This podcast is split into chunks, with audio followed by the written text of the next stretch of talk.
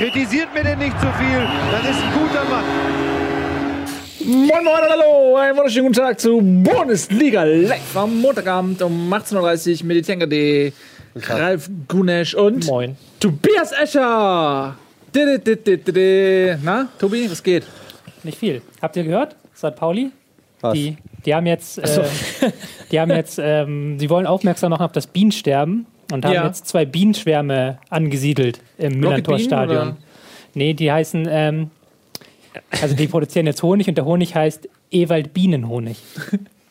Ach, das habe ich doch von dir auf Twitter gelesen. Dachte, das ist ein Joke von dir. Nein, das ist nicht wirklich, die haben die, die Pressemitteilung ist heute bei mir reingekommen. Also ist wirklich. Aber deine, deine Watchmen-Kritik hast du ernst gemeint oder war das ein Joke? nee, es war kein Joke. Ja. Mehr dazu auf äh, deinem Twitter-Profil Felgen Tobi. Felgen Tobi, genau. Ja? Tobias Escher. Tobias Escher, genau. Ja, Jungs, äh, schön, dass ihr da seid. Und Schön, dass Schön, da dass bist. du bist äh, da. Dankeschön. Gut. Schön, dass du da. Und wie immer beginnen wir. Habt ihr alle geguckt? Bundesliga? Alle geguckt? Guckt, geguckt? Ja. Guckt, guckt, guckt, geguckt. Sehr gut. Dann ist es Zeit jetzt für die Spieltagsanalyse. Pampa.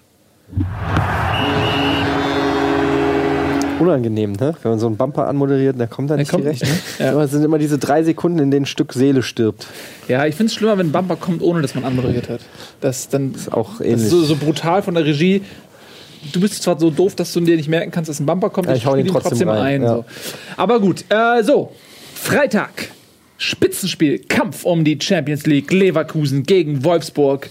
Ein Spiel auf Plastik-Augenhöhe.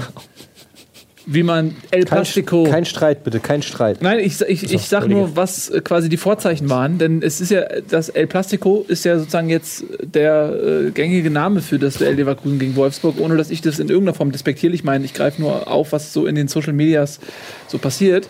Ähm, mit einem sehr eindeutigen Ergebnis. Also es ist, sagen wir mal so, dieses 3 zu 0 ist ein eindeutiges 3 zu 0. Wir kommen im späteren Verlauf der Spieltagsanalyse noch zu einem anderen 3 zu 0. Und da sieht man mal, wie sehr sich ein 3 zu 0 von einem anderen 3 zu 0 unterscheiden kann. Äh, ja, das war eindeutig, ne? Das klärt sich später auf, Ralf. Wir müssen Ich auf jeden gespannt. Fall natürlich so, das auch meinst du. Ja. Ja. okay, ich war jetzt bei einem anderen. Bei einem Es gab noch ein anderes- 3. gab noch ein 3 Ähm, ja, es, aber wir müssen natürlich heute auch ein bisschen über diese ähm, Fairplay-Geschichte diskutieren, da die ja beim Spiel Hoffenheim-Köln quasi auch da nochmal aufgetaucht ist. Zur Vorgeschichte Leverkusen-Wolfsburg. Leverkusen komplett verdient gewonnen, Wolfsburg grottenschlecht. Aber es gab eine Szene, die ja auch schon hinreichend in allen Magazinen und so diskutiert wurde, wo Dante, ja in Anführungsstrichen sage ich mal, gefault wurde, liegen blieb, Leverkusen weitergespielt hat und daraufhin dann auch Chicharito ein Traumtor geschossen hat, wo man ähm, schon auch gemerkt hat, dass die Wolfsburger, äh, wobei bei dem Spiel ist man sich nicht sicher, haben sie nur deshalb nicht richtig gespielt oder haben sie die ganze Partie mehr oder weniger nicht richtig gespielt. Jedenfalls ist das Tor dann gefallen und es gab einen richtig großen äh, Aufschrei. Und ich freue mich so, dass, dass du heute da bist, weil aus Spielersicht, Ralf, äh, ja, wir kommen gleich noch, ihr könnt ja. alle gleich was sagen, aber also aus Spielersicht kann man natürlich direkt mal fragen, wie hast du das wahrgenommen? War das, war das grobe Unsportlichkeit oder und wenn, ja, von Dante oder von, von wem eigentlich? Ich, äh, Tobi wollte eigentlich auch schon fast loslegen, oder? Du hast nur gewartet, Du bis er fertig die ist. ganze Zeit. Du hast da ja gesessen Ja, äh. auf heißen Kohlen. Ey, ganz ehrlich, es gibt nur einen auf dem Platz, der das Spiel unterbricht, und das ist der Schiedsrichter. Und ansonsten, wenn der nicht pfeift, wird halt weitergespielt. Fertig aus. Ich finde das ganz Und ganz, ganz kurz, Ja. ich, äh, weißt du, wo das herkommt mit diesem Liegenbleiben und Aufstehen und so? Oder was da die Grundidee war? Mit dem Liegenbleiben oder wo das, Aufstehen? Nein, mit dem, mit dem Liegenbleiben und dann Ball ins Aus so. oder nur der Schiedsrichter entscheidet. Es gab 2007 mal ein Spiel bei der U21 EM, w EM, EM oder WM, ich weiß es nicht ganz genau. England gegen Serbien. Serbien war es. Slobodan Rajkovic, ehemaliger HSV-Spieler, Genau. jetzt Darmstadt 98. Serbien war schon durch. Kurz vor Schluss 1 zu 0 Führung für England. Rajkovic bleibt liegen, weil angeschossen. Seine Mannschaft gewinnt den Ball. Also beim Ball angeschossen. er bleibt liegen, als wäre er vom Scharfschützen angeschossen Okay. worden. Bleibt liegen. Seine Mannschaft gewinnt den Ball. Er springt auf, läuft los. Serbien verliert den Ball, fällt wieder um und hält sich wieder das Knie oder das Bein halt. Ähm, und die Engländer nutzen die Situation, weil er relativ weit hinten lag, hebte das Abseits auf und England erzielte das 2-0. An dieser Situation merkst du aber, was davon zu halten ist, liegen bleiben, Spiel unterbrechen. Und seit diesem Vorfall sind, ähm, ist die offizielle Regel so, dass der Einzige, der zu entscheiden hat, ob das jetzt zu unterbrechen ist oder nicht, der Schiedsrichter ist. Was sie sofort machen, ist bei Kopfverletzungen. Weil da kann es halt wirklich ganz, ganz böse enden. So, und bei diesen Zweikämpfen, sowohl das Ding von Dante, ob es jetzt faul ist oder nicht, darüber können wir wirklich streiten, weil er trifft ihn zwar, aber es ist jetzt auch nicht so, dass du sagst, das musst du pfeifen. Wie auch bei der Geschichte in Köln. Das waren beides keine Geschichten, wo man davon ausgehen muss oder auch nur ansatzweise ausgehen kann, dass der jetzt einen dreifachen Knochenbruch hat und das Spiel unterbrochen werden muss, weil es einfach eine unfassbar schwere Verletzung ist. Insofern das Weiterspielen gerechtfertigt, weil nochmal entscheiden, ob weiterspielen oder nicht, darf nur der Schiedsrichter. Und solange der Schiedsrichter nicht pfeift, ich kann ja auch nicht, wenn ich mir sicher bin, dass es abseits ist, den Arm heben und stehen bleiben. Wir machen aber alle. Ja, ja, ja, ja, gut, aber äh, ne? so Aber das, ja ich meine, das äh, Interessante ist ja eigentlich, dass äh, du sagst ja richtig, das war 2007 Ja. und wir haben jetzt 2016 und es ist immer noch nicht durchgesickert, dass es diese Regel gibt, ja, dass aufgrund dieses Präzedenzfalls das festgelegt wurde. Es gibt ständig diese Situation bei jedem Spieltag im Prinzip, äh, jemand liegt und äh, dann wird weitergespielt oder wird der Ball ins Ausgeschossen. Ähm, ich finde, dass eigentlich konsequent weitergespielt werden muss, weil so wie es jetzt ist, Einige schießen ihn ins Aus, das führt dazu, dass andere sich ungerecht behandelt fühlen, wenn es ihnen dann wiederum nicht widerfährt. Einfach weiterspielen. Und diese Schauspieler, wir haben so oft über diese Schauspielerei-Scheiße geredet. Das ist übrigens auch Und- eine der Erziehungsmethoden, die du immer angesprochen ja, hast. und es ist so, ja, exakt, weil, da, guck mal, das kann mir keiner erzählen. Wenn es wirklich eine schwere Verletzung ist, dann werden auch die umstehenden Spieler dementsprechend reagieren und, und panisch mit den Händen wedeln und dann begreift auch der Letzte, okay, shit, das ist jetzt also äh, wenn nicht der gespielt. Fuß wirklich Ne, wenn im der auf dem 90 Grad Winkel, Winkel, ja. exakt so. Ähm, und solange das nicht der Fall ist, und du sagst ja richtig, Schiedsrichter sind ja angehalten, bei Kopfverletzungen sowieso zu unterbrechen. Äh, also, ne, also es wird niemand auf dem, auf dem Platz ernsthaft zu Schaden kommen, weil jetzt weitergespielt wird. Und das sind da meistens handelt es sich um Kontersituationen, die schnell ausgespielt werden. Und entweder ist es ein Tor oder es ist irgendwie ein Abstoß oder die andere Mannschaft ist im Ball, dann kann sie die, für ihren Teamkameraden den Ball ja ins Ausschießen, wenn sie wollen. Aber diese, diese Geschichte, dass man den Ball ins Ausspielen muss, ich finde es auch so lächerlich. Aber äh, wenn ich ganz kurz mal dann Gegenpol einnehmen darf, weil wir reden ja von Fairplay. Also es ist ja jetzt quasi eine Entscheidung, die die Spieler mehr oder weniger untereinander treffen. Sonst wäre es ja einfach eine Schiedsrichterentscheidung, ja oder nein. Weil das ist dann eine Faktenentscheidung. Wenn er abpfeift, wird, ist abgepfiffen, da brauchen wir nicht über Fairplay reden. Bei Fairplay geht es ja eher darum, das macht der Spieler jetzt, Ja. weil er eben fair ist. Und die anderen machen es auch wieder und geben den Ball wieder zurück, weil sie fair sind. Also es ist ja eher so ein Gentleman Agreement unter Spielern Ja, aber wie immer. Ja, und, aber- nicht eine, und nicht eine offizielle Regel, die angewandt wird. Und da ist ja die Frage, ähm, war das Natürlich war das rechtmäßig. Da, die, das, das, da widerspricht ja keiner, dass die natürlich, der Schiri hat nicht gepfiffen, also können sie weiterspielen und das Tor schießen. Ja. Ist ja keine Frage, ob das, äh, ob das rechtmäßig war.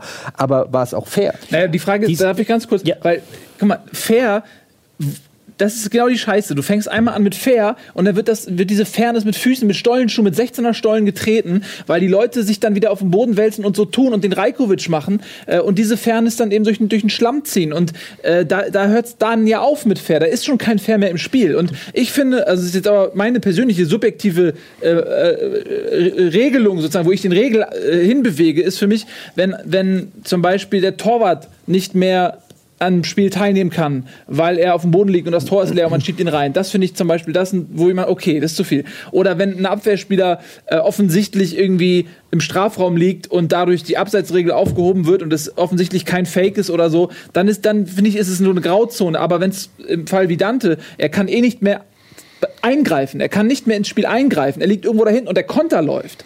Warum sollte man das dann abbrechen? Du darfst ja nicht vergessen, ich verstehe deinen Ansatz, aber die Kritik, die du äußerst, dieses Fair Play fußt auf einer unfairen Aktion und hat damit schon keine Legitimation für mich. Naja, das ist ja erstmal die Unterstellung. Du unterstellst ja quasi, dass Dante quasi den Fairplay-Gedanken instrumentalisiert und, und das glaube ich auch. Also das sah auch so aus und ähm, das wird auch oft gemacht, ne? dass der Spieler genau weiß, fuck, ich habe den Ball verloren, ah, schnell Schmerz enttäuschen, vielleicht wird's abgepfiffen und der Konter dadurch unterbrochen. Aber du weißt es ja in dem Moment auch nicht 100 Prozent. Es kann ja trotzdem sein, dass ihm, weiß ich nicht, die Achillesferse rausgesprungen ist hinten oder so. Das Also hörst du. Okay, whatever. Aber ich glaube auch, dass manche Leute das auch schauspielen können und schreien können und, und sich kram. Also oft genug sieht man ja Leute, die sich am Boden äh, wälzen, als ob sie eben angeschossen wurden. Und dann rollt der Ball zu ihnen, dann springen sie wieder auf und laufen los. Also was ich damit sagen will, ist, es ist ja, also eigentlich ist das, der Gedanke ja ein guter, dass du sagst, okay, der kleinste gemeinsame Nenner ist, da geht es einem schlecht, der wälzt sich am Boden, wir stoppen das Spiel und gucken, ähm, dass, dass es dem gut geht. Weil wenn du erstmal anfängst zu zu unterscheiden, wie schwer ist er verletzt? Ist er überhaupt verletzt? Wie schwer ist er verletzt? Hätte der jetzt noch eine Minute ausgehalten oder verblutet der auf dem Platz? Also dann ist ja alles absurd. Also wenn, dann musst du sagen, da ist einer verletzt. Regel ist, wir spielen raus und neu, machen neu. Also da, da möchte ich gerne bei Nils einhaken. Also so viel Vertrauen musst du schon den Schiedsrichtern äh, geben, dass sie genau entscheiden können, okay, ist das jetzt einer, der in den nächsten 30 Sekunden eine Behandlung braucht? Zunge verschluckt, im, ne, mit Köpfen aneinander, hier so eine Platzwunde, die Nase steht schief, Zunge verschluckt, was auch immer. Da ist natürlich, da brauchen wir nicht diskutieren, da musst du sofort unterbrechen. Oder ist es etwas, wo zwei aneinander prallen, Knie auf Knie oder was halt wehtut, aber wo jetzt äh, eine akute Behandlung in den nächsten zehn Sekunden nichts an dem Zustand, am Gesundheitszustand ändert. Das wissen Schiedsrichter und das wissen auch Spieler. Und nochmal, wenn das Bein quer steht, muss sofort unterbrochen werden also im rechten Winkel mhm. absteht. Aber wenn es halt normaler Schmerz ist, also was halt wirklich so beim Zweikampf mal passiert und es keinen Unterschied macht, er halt aber liegen bleibt, dann ähm, weiterspielen. Und da, da kommen wir halt zu dem Punkt, den du vor ein paar Wochen bei dieser Fairplay-Diskussion hattest. Das ist auch eine Form von Erziehung. Und wenn jetzt immer weitergespielt wird, weiß jeder, dass er liegen zu bleiben hat. Nehmen wir das Beispiel. Dass er aufzustehen äh, hat. Äh, Entschuldigung. Was, was meinst du, wie was, schnell die Leute aufstehen, wenn das konsequent durchgezogen wird? Sie stehen so äh, ja. auf, sobald es geht. Ja, und dann bist du ganz kurz, um das mal zu Ende zu führen, dann bist du nämlich irgendwann an einem Punkt, wo du vielleicht wieder das Vertrauen in die Menschlichkeit und das Fairplay haben kannst, dass du weißt, wenn jemand liegen bleibt, dann, dann spielst du den jetzt aus, weil dann ist wirklich was. Und das ist dann dieser ewig wiederkehrende Zyklus, weil wenn du an dem Punkt bist, dass, dass alle reingewaschen sind und du weißt, es liegt jemand nur, wenn es ernst ist und ich spiele und dann mache ich Fairplay, dann fängt wieder der, der, der Zyklus da an, wo die Leute sagen, ich bleibe jetzt extra liegen, um irgendwas zu verhindern. Das ist ein immer sich drehende Waschmaschine aus Dreck und Sauberkeit. Aber da sind wir uns ja einig, dass eigentlich dieser Fairplay-Gedanke, also quasi das die Spieler untereinander selbst was regeln, unabhängig vom Pfiff des Schiedsrichters, eigentlich ja Quatsch ist. Eigentlich ein netter Gedanke, der aber im heutigen Profisport meiner Meinung nach dann auch Quatsch ist, weil entweder Schiri pfeift oder er pfeift nicht. Aber ihr könnt nicht auf dem Platz ein Gentleman Agreement machen und sagen, okay, Schiri hat nicht gepfiffen, aber da jault ein Spieler von euch, deshalb nehme ich das Heft in die eigene Hand und sorge für eine Spielunterbrechung. Was du, was du aber nicht machen, auf gar keinen Fall machen kannst, ist, die spielen weiter ja, nee, dann spiele ich jetzt erstmal nicht weiter, weil da liegt ja einer von uns. Den musst du halt trotzdem weiterspielen und ja. trotzdem versuchen Natürlich. zu verteidigen. Also, ja, selbstverständlich. Wisst ihr, was, was dem Fußball fehlt? Ist Lakito. Wie bei Mario Kart, der einfach in seiner Wolke über den Spieler, den, den so einsammelt und ins Lazarett legt. So, das ist das, was fehlt. Ja. Ähm, so, lass uns mal bitte diese Debatte, äh, wir haben ja alle unsere Punkte, bis auf Tobi, der sich nicht getraut hat. Äh, mhm. Ja, ich finde das Thema unspannend, auch ehrlich gesagt. Und sportlich Weil, auch, ja. Ja, aber es ist halt, Wolfsburg hätte das Ding trotzdem mit 2-0 verloren, locker. Die hatten ja keine einzige Chance. Es ist jetzt nicht so, als ob das spielentscheidend war. Eben. Und bei Köln, okay, da kannst du jetzt drüber streiten, aber auch da kannst du entweder kannst du sagen, es war ein Foul und dann hättest du sowieso abpfeifen müssen. Oder du sagst halt, Mensch, wieso stellt sich Köln beim Stand von 1 zu 0, Viertelstunde vor Schluss nur noch hinten rein, anstatt selber was für Spiel zu machen. So. Ich finde immer diese Einzelentscheidung, das ist halt immer so ein Moment in dem ganzen Spiel. Und ich frage mich mal, in den anderen Minuten war ja auch was los, so. So ist ja nicht. Ja, aber so leicht darfst du es dir nicht machen. Ja, nee, aber Weil das ist natürlich die weißt, klar. Auf dem Niveau entscheiden wirklich ja, natürlich. Nuancen und Kleinigkeiten. Also du kannst jetzt nicht eine Situation als unwichtig, ich, ich verstehe, was du meinst, aber trotzdem musst du schon jede Situation als solche für e-, enorm wichtig sehen. Das nehmen wir äh, Ingolstadt Schalke, wenn Di Santo das Ding reinschießt, ist nur eine Chance, aber dann ja gut, aber er hat halt ist das Spiel geschossen. Das ist halt so und dann bei Sinne Köln war es halt nun mal diese eine Situation. Also, also, was was da ja auch noch mit reinspielt, finde ich, ist dann die Diskussion im Anschluss der der Beteiligten. Also dass dann irgendwie, ein, was ich, ein Klaus Allofs äh, ähm, im, im Jahr 2016 immer noch nicht gerafft hat, weiter sein. Dass es weiter, dass weiter gespielt werden muss, dann, ja, okay, dann, dann ja. lern du doch einfach die Geflogenheiten des Sports. Aber kann es sein, dass Alofs eh eine mega Bratwurst geworden ist, seit er bei Wolfsburg ist? Der Alofs ist wirklich halt Rudi Völler mit einer Alofs Maske. Das ist echt so. Ja. Also es fällt mir richtig auf, was das für eine Bratwurst geworden ist, seit er bei Wolfsburg ist. Ich mochte den so gerne bei Bremen, seit er bei Wolfsburg ist. Ich kann den nicht mehr sehen und der gibt ein klägliches Bild in der Öffentlichkeit ab. Und Schmatke übrigens auch, der sich dann hingestellt hat und gemeint, der Fairplay-Gedanke wurde abgeschafft und wir als Kölner, wir machen sowas ja nicht. Wir machen, äh, wir sind wir sportlich total intakt. Hat er wirklich gesagt, wir würden niemals irgendwelche Schauspielereien machen. Würde ich gerne Schnitt, Modeste, wie er, wie er äh, von Stendera angeblich eine Kopfnuss kriegt und äh, auf den Boden fällt. Der kommt doch gar nicht Oder- auf seinen Kopf ran. Ja, eben. Umso lustiger Oder ist den es. Kaugummi auf den Hoffenheimer Trainer wirft. Genau. Ja, das ist auch von Schmatt gewesen. wie gesagt. Ja, so, jetzt aber okay. zurück. Äh, Jetzt Leverkusen zurück. ganz kurz. Zum Sportlichen mal. Ähm, offensiv richtig stark, wie ich fand. Wirklich richtig Ein ordentlich. starker Julian Brandt. Da würde ich ganz gerne mal, besser. weil Julian Brandt, ne, das ist, äh, der ist ja auch mit der Fritz-Walter-Medaille in Gold ausgezeichnet. Er Ja. galt lange als ja, in seinem Jahrgang das deutsche Top-Talent und ich fand ihn immer sehr ineffizient. Also wenn ich ihn gesehen habe, ähm, auch ich habe ihn ein, zwei Mal auch live gesehen und er hat immer Ansätze gezeigt, aber ich fand immer so, ah, irgendwie die letzte Effizienz hat gefehlt. Und ich muss sagen, gegen Wolfsburg jetzt, wo er durch das Verletzungspech auch in die Verantwortung gezwungen wurde und einfach auch mal ein paar Spiele äh, durchspielen durfte, ich fand ihn richtig stark gegen Wolfsburg. Nicht nur, äh, er hat ein Tor gemacht, aber nicht nur Bei, wegen des bei Tors. Julian Brandt darfst du natürlich auch nicht vergessen, ja, Riesentalent und Vorschlusslorbeeren, aber der ist halt auch noch verdammt jung. So, und Ja. Spielt bei, bei Leverkusen, die halt den Anspruch haben, in die Champions League zu kommen nächste Saison. Ähm, dass der Schwankungen hat, muss man ihm einfach zugestehen. Je eher der die ablegt, desto mehr hilft er oder desto früher hilft er den Leverkusenern. Aber vom fußballerischen Talent her einer der besten in seinem Jahrgang. Und ähm, ja, das ist der? 20? 19? schon. Ich glaub, ist er, so. ist er, 20 oder äh, 19 21? Ist er? Nee, nee, nee. nee. Ist so er nicht schon- ist er nicht 19 20? oder 20? Ich glaube sogar Julian 19. Brandt ist 19. Ja. 19. Wird aber jetzt demnächst 20. Ähm, Das macht Sinn, wenn man 19 ist. Ja. ähm, ja, und hat jetzt halt wirklich auch mal gezeigt, was, was für ein Potenzial er hat. Und ähm, ja, nochmal, die, die Offensivleistung der Leverkusener war gut. Wolfsburg für mich auch wieder dieses, die alte Problematik mit wahnsinnig vielen Ballverlusten in der eigenen Hälfte. Schon so kurz vor dem Mittelkreis im, im Aufbau. Und ähm, ja, wir haben es ja gesagt, verdienter Wir müssen Sieg. weitermachen. 15 Minuten schon erste Partie. erst. Aber das war schon eine interessante Ja, Partie, auch wenn wir mal vielleicht, ich weiß nicht, ob wir die Tabelle vorliegen haben, aber das ist ja nun wirklich ähm, ergebnistechnisch sehr relevant, weil, äh, Dankeschön, da ist die Tabelle für Wolfsburg. Die haben den Anspruch, Nummer zwei, guck mal, die- wie geil, was ist denn mit den Logos passiert? ist Schalke ist? Wolfsburg, Wolfsburg ist Leverkusen. Erster FC Mainz Das ist ja 05. lustig. What? Erster FC Mainz 05. Wer hat denn das gebaut? Das ist ja fantastisch. Ähm, na gut, jetzt ist nur die Frage, wer hat recht, das Logo oder der Name? Äh, ich glaube, der Name hat recht. Wolfsburg ist, glaube ich, auf Platz 8 mit 38 Punkten. Ja, Wolfsburg ist auf 8, ja. Ja, und äh, ich, finde das äh, sehr erstaunlich, dass dieser Verein mit diesen Ambitionen, auch mit dem Geld, äh, was da in die Hand genommen wird, dass der ja, Ja. wahrscheinlich nicht mal Euroleague schafft, so wie es aussieht. 29 Punkte hinter BVB. Das ist meine ist der Lieblingszahl Wahnsinn, ne? aktuell, nicht? Ja. Also deswegen Gut, aber- ein sehr spannendes Spiel. Dortmund ist auch der beste ne, Aber zweite. 29 Punkte. Ja.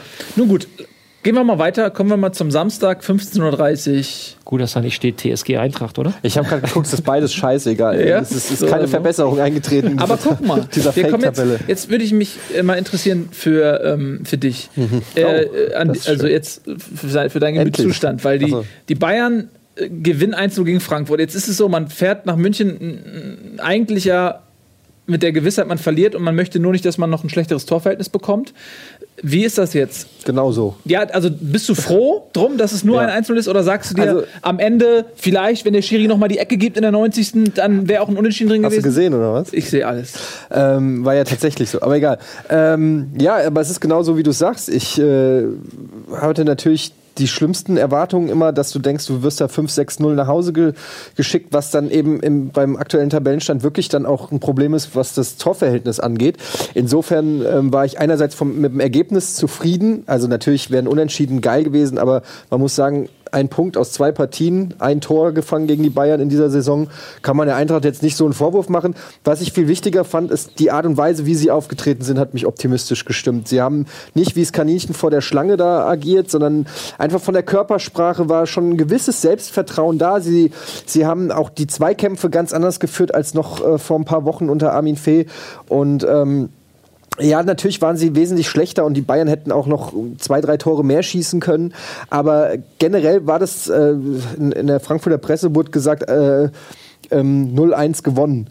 Also ähm, das waren, und auch die Spieler danach und so hast du gehört, die, die haben da mehr Selbstvertrauen rausgezogen, als dass sie äh, da jetzt geknickt rausgegangen sind, weil die sich gut verkauft haben gegen die Bayern. Wenn man guckt, wer da alles auch verletzt ist, wieder bei der Eintracht, die haben mit einer äh, Fünferkette gespielt. Du kannst vielleicht noch gleich ein bisschen mehr dazu sagen. Ah, nee, hast nicht gesehen? Doch, doch, aber es ist Also- jetzt, ich fand es jetzt nicht, das Spiel nicht so spannend. Aber Nee, es war auch Ende- nicht so spannend, aber es war äh, aus Frankfurter Sicht war es interessant äh, mit Ochipka und Jakba drinne, Stendera nur auf der Bank.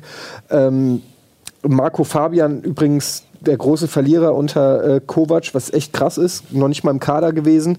Der war eigentlich unter Fee noch einer der besten, immer der einer der, wo man gesagt hat, der Am kann was auffälligsten auf jeden Fall. einer der auffälligsten. Aber ähm, man sieht halt auch daran, dass Kovac im Prinzip momentan nur Kämpfer, also der auch selbst ein Stendera, ne, nur von der Bank. Also er setzt im Prinzip momentan auf Leute, die bissig in den Zweikämpfen sind, die übers Kämpferische kommen und Zumindest gegen Bayern. zumindest gegen die Bayern. Es ist halt schwer jetzt Nächste eine Woche Aussage geht's zu gegen machen. Hoffenheim. Da bin Genau. ich mal gespannt, ob dieses neu gewonnene äh, Selbstbewusstsein Das nach dann Niederlage, was ja schon erstaunlich ist, äh, Das dann dann auf den Platz gebracht wird. Weil das ist ein ganz wichtiges Spiel. Und ich finde diese Konstellation ganz lustig, wenn man mal überlegt. Ähm, die Bayern, so wie die aufgetreten sind, so vor dem Champions League Viertelfinale gegen Lissabon, vielleicht in der Saison davor hätten sie das Spiel sogar vielleicht hergeschenkt und verloren. Nur weil Dortmund so gut ist, ähm, müssen sie diese Punkte holen, können sich das nicht erlauben. Ja. Und Dortmund ist aber auch der Verein, der in der Abstiegssaison von Eintracht ähm, gegen Hoffenheim verloren hat Ja. äh, und, und damit Frankfurt in die zweite Liga geschickt hat. Äh, was, äh, ein, da schließt sich der Kreis. Und nächste Woche geht es dann gegen Hoffenheim. Da bin Ja. ich sehr gespannt. Also das wird auf jeden Fall krass, muss man sagen. Also ich bin gespannt, ähm, was, was mir jetzt bei Frankfurt aufgefallen ist, dass der Wille, das eigene Tor zu verteidigen, ist eher zu erkennen. So, also die Defensivarbeit ist konsequenter als noch. Aber dafür geht Vor nach vorne nichts mehr. Tobi, willst du noch was sagen? Ich weiß nicht, ob da, ich gucke ja nämlich schon auf das Endprogramm und das ist halt die Frage, ob ich sie kenne diesen Willen auch und das Defensivding. Andererseits, man spielt noch gegen Hoffenheim, Darmstadt, Bremen. Ich weiß nicht, ob man da mit defensive Reihen so weiterkommt. Das sind ja auch Abstiegskandidaten. Und gerade Darmstadt, da musst du ja irgendwas spielerisch anbieten. Die werden nämlich den Ball lang Die rausbolzen. werden nichts anbieten. Ja. Ja, und dann noch Dortmund, Leverkusen, Mainz, was halt schwierig wird, auch, auch trotz der stärkeren Defensive. Das sind halt drei der aktuell stärksten Teams. Aber man, man muss sagen, also die Eintracht hat es in der eigenen Hand mit, durch die Partien Hoffenheim Genau. und ähm, Darmstadt und Bremen am letzten Spieltag. Das wird wahrscheinlich, es kann immer so ein Fjordhoff-Ding sein, ne? wo dann wirklich ein Tor über Abstieg oder, oder Klassenerhalt oder Relegation entscheidet. Wenn sie absteigen am Ende der Saison, haben sie es auch dann nicht verdient, weil sie haben es noch in der eigenen Hand. Wenn sie gegen Hoffenheim, Darmstadt und äh, Bremen gewinnen, würde ich sagen, sind sie durch. Und wenn Deswegen, sie es nicht packen, deswegen schwer. meinte ich halt auch, dass das Spiel gegen Bayern jetzt ein bisschen unspannend ist, weil es eine ganz andere Aufgabenstellung ist als die Spiele, die man gewinnen muss. Und es macht auch keine Aussage darüber, wie, Genau. das Spiel gegen Hoffenheim Genau. wird. Also insofern. Ja. Gut, Aber es dann wird auch Bitte? spannend für dich werden. Also Mit Sicherheit. du Ja. wirst nicht drei Wochen vorher entspannt die Nee. Füße hochlegen können, sondern Nee. Ich sehe unsere äh, Bundesliga-Schluss-Live-Konferenz hier schon Du, kommen. ey, ganz ehrlich, wenn äh, ich verknüpfe das gleich mit dem nächsten Spiel, wenn, wenn der HSV dann durch ist, mache ich das gerne, sonst kann ich mich öffentlich nicht präsentieren, weil ich das sterben werde. Ähm, äh, interessant auch vielleicht noch. Dort, äh, Frankfurt spielt am vorletzten Spieltag gegen Dortmund. Wenn der Punkteabstand so bleibt, ist es exakt der Spieltag, an dem Dortmund nicht mehr Meister werden kann. Wenn man dann noch in der Euroleague ist, bin ich mal gespannt, ob die dann mit halber Kraft agieren. Könnte für die, für die Eintracht ein Vorteil sein, ne? Ja. wenn man schon feststeht als Vizemeister. Halbe Kraft von Dortmund ist immer noch doppelt so gut wie Frankfurt. Also. Naja, siehe Hoffenheim. Ne? Das hat ja damals auch geklappt. So, kommen wir zum nächsten Spiel. Äh, Hannover gegen HSV. Der kleine HSV gegen den großen HSV. Äh, Hannover, ja, das meintest du, ne? Das meinte Okay, ich exakt. gut, gut. Und ich muss, ich muss ehrlich sagen, es sieht, guck mal, wenn man jetzt so, ja, man guckt jetzt hier äh, Bundesliga Live auf Rocket Beans TV und sieht so, ah, der HSV gewinnt 3 in Hannover und denkt so, ah, das war ein souveräner Auftritt. Nee, war es nämlich nicht. Das war so schlecht, das war das schlechteste Spiel. Es tut mir auch total leid, dass ich immer so negativ bin in meinem eigenen Verein. Ich meine, du bist es auch, aber was, was bleibt da übrig? Ich würde gerne positiv, ich würde gerne äh, schwelgen in, in positiven äh, Gefühlen und Worten, aber es funktioniert leider nicht, weil die Realität anders ist, nämlich düster. Äh, der HSV hat ganz, ganz schlecht gespielt in Hannover. Man hat das äh, lediglich äh, einem noch schlechteren Hannover zu verdanken, dass man das Spiel nicht verloren hat. Hannover hatte wesentlich mehr Aktionen, finde ich, vor dem Tor. Nicht unbedingt die klareren Chancen, die hat der HSV zum Teil kläglich vergeben, Ilicevic zum Beispiel. Aber ähm, äh, wenn die ein bisschen mehr äh, im Abschluss konsequenter sind, dann verliert der HSV das Spiel in Hannover und dann ist man wieder ganz, ganz tief drin. Stattdessen äh, macht man nach einer Ecke äh, das 1-0 durch Kleber und äh, infolgedessen schießt man noch zwei weitere Tore. Aber ganz ehrlich, also das war alles andere als ein Vergnügen und überhaupt nicht das, was man sich von einem 3-0 vielleicht ähm, verspricht. Also ich fand eh, grundsätzlich ja, aber ich fand nach dem 0-1 hast du bei, bei Hannover halt gemerkt, so, ja. Da, ja, natürlich, aber vorher nicht. Ja, eine gewisse Un Verunsicherung war trotzdem zu spüren, ist, äußert sich auch in solchen Dingen, wie du sie eben sagtest, dass halt dann die, diese Konsequenz einfach fehlt, dass keiner, sei es Mut, Glück, einfach mal, einfach mal das Ding reinschießen. Ja? Ich weiß, das klingt sehr leicht, aber äh, in der Situation fällt es dir einfach doppelt so schwer. Dann da hast du große Chancen und vergibst wirklich kläglich. Ähm, aber nochmal, nach dem 0-1 sind sie wirklich auseinandergebrochen. Ja. Und ähm, ja, Was sagt ihr denn zum, zur Entlassung von Schaf?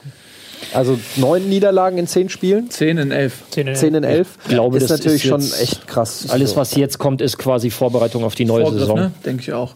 Also man, man rein theoretisch kann man es auch schaffen, aber wie gesagt, das ist ja auch die Art und Weise, wie man gespielt hat. Also die, Hannover ist weg. Aber war es das mit Schaf in der Bundesliga? Also jetzt Ich finde das ein bisschen, mir tut das leid, weil Schaf hat in Bremen eine Ära geprägt. Ja, und dann war er schon in weit her. Ist, glaube ich, Neunter geworden am Ende, mit einem Team, was auch nicht besser aufgestellt war als heute. ist das gleiche Team minus die Verstärkung. Ja, naja, ist so. Äh, ist so. Und äh, diese Leistung wird jetzt vielleicht so ein bisschen in der Retrospektive auch ganz anders bewertet, wenn man sieht, wie die Frankfurter Eintracht heute spielt. Und ähm, dass er eigentlich beschädigt aus diesem Engagement rausgeht, ist eigentlich völlig lächerlich, weil er hat in Frankfurt das Maximum rausgeholt und das sollte man ihm eigentlich auch hoch anrechnen. da waren aber auch schon viele Grottenspiele dabei, das muss man fairerweise Naja, aber er, hat, sagen. ja, aber er hat Punkte geholt und er ist Neunter geworden. Und, ähm, und jetzt Hannover übernimmt er quasi ein, ein Schiff, was mit, mit äh, Volldampf auf die zweite Liga Kurs genommen hatte, schon bevor er kam. Wir haben vor der Saison schon immer gesagt, Hannover ist für uns der erste Kandidat, äh, neben Darmstadt vielleicht. Und Fronzek ist zumindest der erste äh, Trainerkandidat, dessen Stuhl wackelt.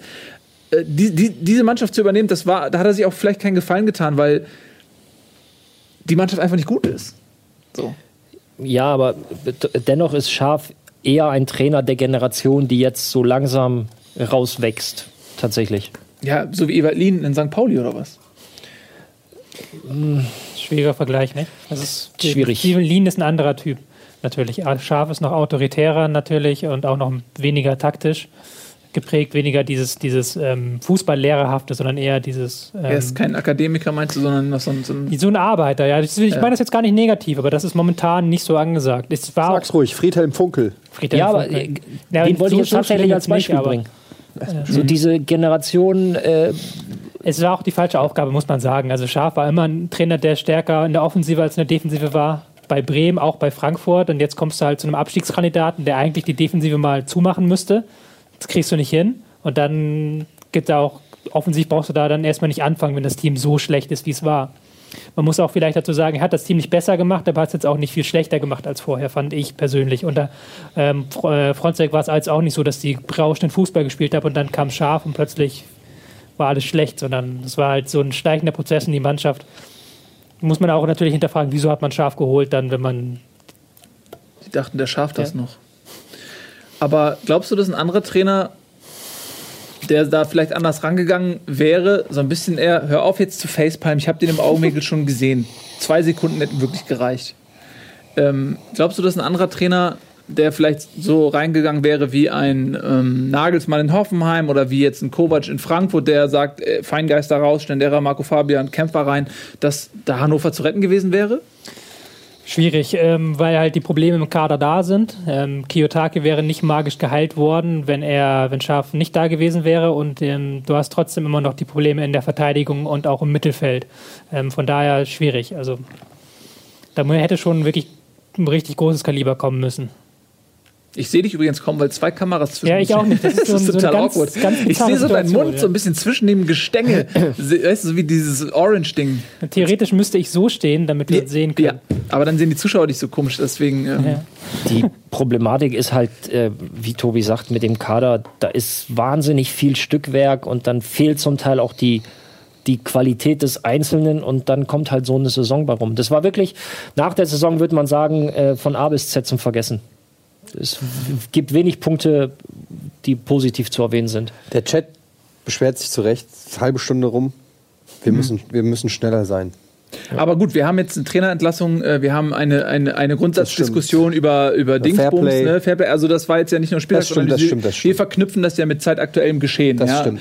Ähm, aber gut, Lass uns doch mal was zu, zu einem positiven Spiel kommen. ja, wir kommen jetzt direkt zu einem positiven Spiel. Eine Sache nur, ich wollte noch mal ganz kurz sagen, es fühlt sich sehr gut an, dass er das Tor gewonnen hat, weil es sind jetzt 34 Punkte, es fehlen noch sechs. Und äh, es, es, es, es ist wirklich fantastisch. Noch sechs bis Champions League. Wir schaffen das Wie weit ist denn noch Euroleague, genau? Oder geht direkt in die Champions League? Gut, den Sport haben wir uns hart erarbeitet. Es ist aber auch ein bisschen langweilig und unoriginell, immer dieselben Sachen zu hören. Also man kann sich dann auch was Neues Nee. ausdenken. Never gets old. Auch wenn man den Sport verdient hat, ihr seid in der Pflicht, den auch gute Gags zu machen. Nicht immer dieselben Sachen. Aber wenn sich jeder Trainer hinstellt und sagt, dieser Verein gehört unter die ersten sechs, dann Ja, gut, dann greifen wir das auf. Ja, dann liegt es an den handelnden Trainern, an den Persönlichkeiten. Aber es ist auch, ja, ach, egal, ich will da gar nicht mit anfangen. So ein Quatsch. Im Umfeld sagt niemand so eine Scheiße. Mainz niemand, gegen so, Augsburg. Mainz gegen Augsburg. Die sind unter den ersten sechs. 4 Sind sie doch, zu oder? 2. Das ist ein Spiel Ach so, übrigens. ja. Und ich habe mich dabei ertappt schon wieder. Äh, das ist äh, täglich, jährlich grüßt das, das Abstiegstier, Murmeltier. Ähm, dass man irgendwann im Laufe der Saison anfängt, die Konferenz zu beobachten, wie machen sich die Konkurrenten. Und ich weiß, Mainz, äh, Augsburg ging in Führung in Mainz, 1-0, dann hat Sehr Mainz schnell, das ja. gedreht, 2-1, habe ich gedacht, oh nice Mainz. Äh, dann 2-2, habe ich gedacht, ups. Und dann hat Mainz aber noch 4 zu 2 äh, das Ding nach Hause gefahren. Und das ist dann immer wichtig, weil Augsburg ist ein Konkurrent. Ging dir wahrscheinlich ähnlich, ne? Ja, natürlich. Ich, vor allen Dingen, die, sind die nicht sogar in Führung gegangen irgendwie? Augsburg gegen 1-0, Mainz? ja. Doch, 1-0, Ja. ja. ja. Und ich habe das dann am, am Ticker gesehen. Wo war ich denn am Samstag? Ich habe schon wieder vergessen. Egal. Ähm, und habe schon, mich schon wieder geärgert, dass wirklich auch alles dann noch gegen einen läuft. Ich glaube, Hoffenheim hatte zu dem Zeitpunkt auch geführt. Nee, Nee, nee. Stuttgart hatte geführt. Aber irgendwie. Darmstadt hat äh, gegen Stuttgart geführt. Genau, Das so war es. Darmstadt hat gegen Stuttgart geführt.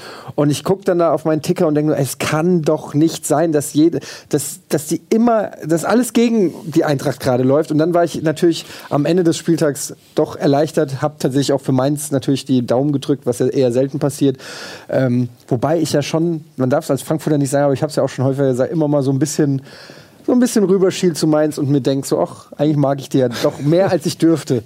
Weil die äh, einfach da irgendwie, weil die halt auch einfach viel, viel machen aus ihren, Viel richtig machen. viel aus Ja, ihren absolut. wenig Möglichkeiten machen. So. Ähm, ja, und die haben sich da oben festgebissen. Also immer noch Platz 6. Ne? Also ich glaube, man war schon mal ein bisschen weiter oben. Man spürt natürlich den Nacken von Schalke gerade. Wolfsburg ist als Achter ein bisschen weiter weg, aber das kann ähm, doch wieder in Euroleague enden dieses Jahr.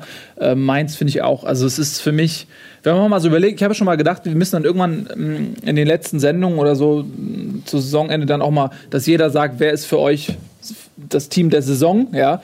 Äh, natürlich Hertha ist dann Kandidat, aber dann ist für mich Mainz nicht nur äh, tabellarisch, sondern einfach auch, wie die seit Jahren, wir haben es häufiger schon gesagt, ähm, äh, ganz fantastisch äh, äh, immer wieder ihren Aderlass kompensieren mit, mit äh, Leuten auf äh, ähnlichem Niveau, auch auf dem Trainerposten. ich Also, finde, dass die auch immer gute, Ja. also die, die holen immer, ähm, also die, die haben viele Spielertypen, die ich gut finde, auch so ein Christian Clemens zum Beispiel oder den, den Baumgart, äh, Baumgartlinger. Ähm, die haben so immer so Leute, wo ich das Gefühl, auch wenn ich die in Interviews sehe oder so, dass die, die haben, die, die haben noch so richtig Bock irgendwie. Das sind noch nicht so, weiß ich, in Mainz habe ich immer das Gefühl, da steht, da steht immer eine Mannschaft auf dem Feld, die Bock hat. Und das, das ist Mhm. Die auch ein System Ja, also wenn du verfolgt. jetzt zum Beispiel Hannover Plan. nimmst, genau, bei Hannover hast du das Gefühl, es ist komplett, wo kommen die eigentlich alle her? Äh, auch bei HSV war das eine Zeit lang so, wo du denkst, was ist das für ein zusammengewürfelter Haufen oder so. Bei der Eintracht teilweise. Bei Mainz habe ich irgendwie immer das Gefühl, da, da, da, da denkt sich wirklich jemand was dabei. Da ist lange gescoutet worden, auch nicht nur, was der fußballerisch kann, sondern auch, was es vom Typ her, ob der vom Typ her passt und so. Und das merkt man bei so einem Verein wie Mainz, finde ich sehr gut. Da wird einfach wirklich sehr gut gearbeitet. Die Frage ist natürlich, ähm, wie viel Heidel steckt in Mainz? Und ich schätze mal, dass es nicht wenig ist und kann das dann auch kompensiert werden. Aber das Tolle ist, er hat Aber- ja seinen Nachfolger selbst Ja. äh, geangelt und wenn er äh, ein ähnlich gutes Händchen hat wie bei Spielern und Trainern, dann wird das auch ein guter sein. Aber das ist tatsächlich so äh, ne- für mich auch eine ganz interessante Frage, weil äh, auf der Position hatten sie tatsächlich noch keine Abgänge zu verzeichnen. Mainz seit, weiß ich, Jahrzehnten ist Heidel da. Ähm, Aber ich glaube einfach, beziehungsweise ich weiß ja auch aus eigener Erfahrung, ich habe ja auch, durfte ja ein Jahr in Mainz spielen. ja. Ähm, diese Philosophie, äh, Heidel ist nur das Gesicht, äh, nur in Anführungsstrichen ist das Gesicht dieser, dieser Geschichte. Diese Philosophie zieht sich durch den kompletten Verein. Insofern vom Namen her sicherlich ein schwieriger Abgang, aber ähm, was, was diese Art und Weise des Arbeitens angeht, was du ansprichst, ähm, das wird erhalten bleiben. Das steckt in allen anderen äh, Situationen mit drin. Und, und zum Beispiel jetzt, wenn du die Transfers ansprichst, dieses Scouting, worauf geachtet wird, das macht ja nicht Heidel, sondern das machen ja viele andere im Hintergrund, ähm, die man so gar nicht kennt, die aber genau wissen, worauf sie zu achten haben. So, und das ist eine Linie, die wird halt auch nach in der Ära nach Heidel weiterverfolgt werden. Ja, wollen wir es für Mainz hoffen. Tobi, ähm, Augsburg, ne? Ist ja so ein bisschen Sorgenkind, weil im Prinzip kann man über Augsburg was ganz ähnliches sagen wie über Mainz. Auch unglaublich respektable Leistungen in den letzten Jahren.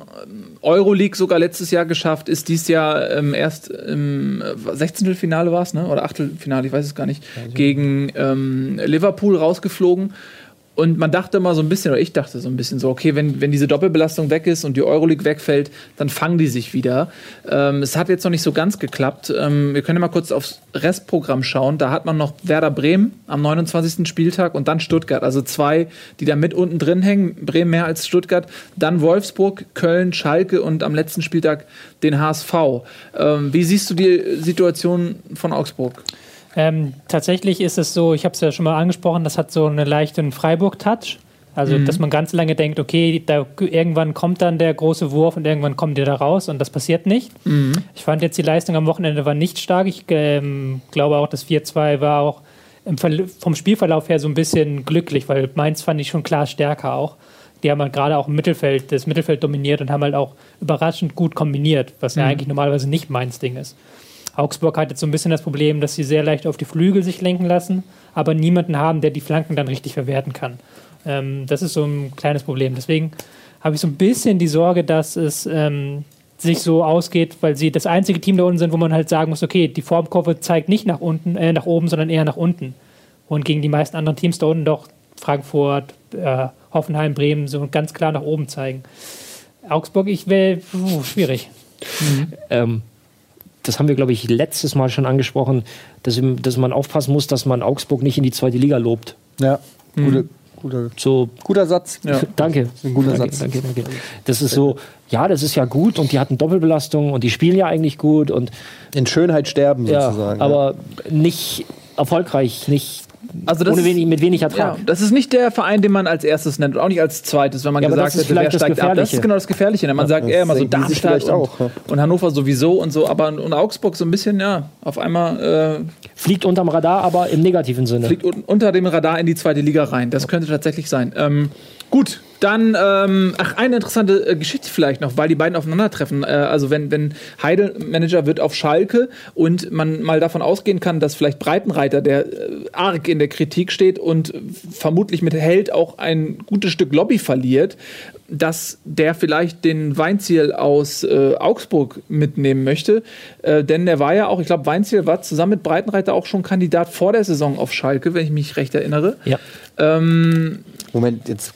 Hä? Der bringt jetzt weil Mainz gegen Augsburg mit? gespielt hat, würde, Genau. bringt, nimmt Heidel, Weinziel So mit mit- nach Schalke. ja, Okay. das haben die jetzt nach dem Spiel besprochen. Ja, gut. Ist auch eine, eine, Drei eine verschiedene Konstellation. Ne? Passt, passt der? Ganz kurz mal noch. Passt, passt Weinziel nach Schalke? Weiß Passt überhaupt irgendwer nach Schalke? Ja, das ist die Frage. Passt überhaupt irgendwer nach Schalke? Ähm, äh, Weinzel ist ein guter Trainer, finde ich. Ähm, ist aber jetzt auch kein. Ähm, ist jetzt so eine Mixtur, würde ich sagen, aus diesem modernen äh, Konzepttrainer, wie man das ja nennt, und ähm, den altmodischen. Der ist da noch, der hat einerseits die Autorität, aber ist jetzt auch nicht der taktische Überfuchs, aber kann halt sein Team sehr gut an, an ein System anpassen. Wobei man das halt auch von Breitenreiter vor der Saison was ähnliches gedacht hat. Ähm, in dem Sinne ist da die Frage, ob dann da die Riesenweiterentwicklung dann stattfindet. Aber ich kann es durchaus mir vorstellen, dass er auch mit seiner Art her ganz gut da auf Schalke funktionieren könnte. Also ich glaube, das Problem bei Schalke ist wesentlich tiefgreifender als einfach nur Trainerposition austauschen und äh, dann läuft das schon. Da sind wir Ich ja auch schon direkt bei der Partie. Ingolstadt, Schalke, ne? Ja, genau. Das äh, So, ich hab's einfach mal. nee, wollte ich auch sagen. Also völlig korrekt. Äh, Ingolstadt Schalke 3-0. Mach einfach da weiter, wo du angefangen hast. Ja, beim Spiel, ähm, wie schon ganz am Anfang gesagt, natürlich hat Di Santo die erste große Chance, wenn er den macht. Was war das? 22., 23., irgendwie sowas. Ähm, dann läuft es wahrscheinlich ganz anders.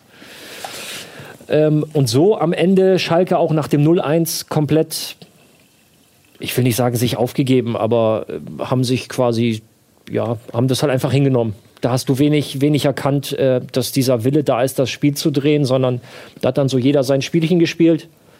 Und ähm, Mich Höchst, erinnert höchster, höchster Bundesliga-Sieg der Ingolstädter. Ja, drei Tore. N nicht schlecht. ein ja. ganz, ja, du schmunzelst, aber die Bundesliga-Geschichte ist noch nicht so, stimmt, äh, noch nicht so lang und nicht so alt. Äh, und am Und Ende 3-0 ist auch nicht so hoch. äh, am Ende ein, ähm, ein riesengroßer Schritt Richtung Klassenerhalt. also jetzt für Ingolstadt. Definitiv. Mich erinnerte das Spiel Schalkes ein bisschen an die Vorsaison, als man auch zum Ende hin so ein bisschen abgeschenkt hat unter Di Matteo, äh, wovon der HSV profitiert hat, weil man 3-0 gegen Schalke zu Hause gewonnen hat am letzten Spieltag. Ähm, wenn das anders gewesen wäre, dann wäre der Verein jetzt in der zweiten Liga. Und dieses äh, Aufgeben so ein bisschen, ne? Ähm, Dieses Mentalitätsding, Ne, was wir das schon wirklich schon seit ja, Wochen haben. Das erinnert ja. mich an letzte Saison äh, unter einem Di Matteo, der in der Mannschaft ja überhaupt kein Standing mehr hatte. Da fragt man sich natürlich zwangsläufig, hat ein Breitenreiter eine ähnliche Situation wie ein Di Matteo letztes Jahr? Tobi. Schweigen. Nee, Ja, es ist eine schwierige Frage, nicht? Ähm, weil man da natürlich nicht drinsteckt in dem, was in der Mannschaft passiert. Das ist dann immer die Schwierigkeit, die man hat. Ähm, ich finde aber jetzt nicht, man kann Breitenreiter nicht freisprechen von Schuld, sage ich jetzt mal so. Ähm, in dem Sinne, als dass es doch taktisch im letzten Spiel wieder arg limitiert war, dass man dann spätestens, als es dann 2-0 stand und der Plan nicht aufging, kam halt keine brillante Umstellung oder sowas. Also sie sind sehr auf ihr System, dieses 4-2-3-1 fixiert und wenn das gut geht, geht's gut und wenn es schlecht geht, dann geht's schlecht. Es sind so viele kleine Details, wo man halt merkt, okay, das müsste so nicht ablaufen. Wir hatten das letzte Woche zum Beispiel mit dem Rausrücken aus der Fünferkette, war letzte oder vorletzte Woche. Ähm, wo er einfach weiß, okay, wenn man die, dieses, das ist so ein einfach so, das ist so ein ganz simples Detail, das hat nichts mit Spielerqualität zu tun, vielleicht ein bisschen mit dem Kopf, aber vor allen Dingen mit, wenn du es im Training drei, vier Mal ansprichst, dann wird es auch gemacht so. Und das sind halt so Details, die mir, die mir die Schalke einfach nicht bietet momentan. Das jetzt ganz ab davon von dieser Diskussion, die man tatsächlich führen kann, ist halt, ich finde ihn immer unglücklich ein bisschen Breitenreiter in der Außendarstellung. Wenn er jetzt nach dem Spiel halt dann die Mannschaft so komplett kritisiert und sagt, das war scheiße, so in etwa, so jetzt nicht wortwörtlich, aber so vom Sinn her. Ich weiß nicht, ob man dann das nach so einem Spiel wirklich braucht. Ich fand zum Beispiel Dades Reaktion nach dem 5-0 sehr viel besser und ich glaube auch, auch sehr viel besser für die Mannschaft als das, was Breitenreiter gemacht hat. Dada, ja, Dada ganz kurz hat gesagt, ähm, na gut, er hat gesagt, die, die taktische Disziplin, die Hertha eigentlich ausgezeichnet hat, die hat gefehlt.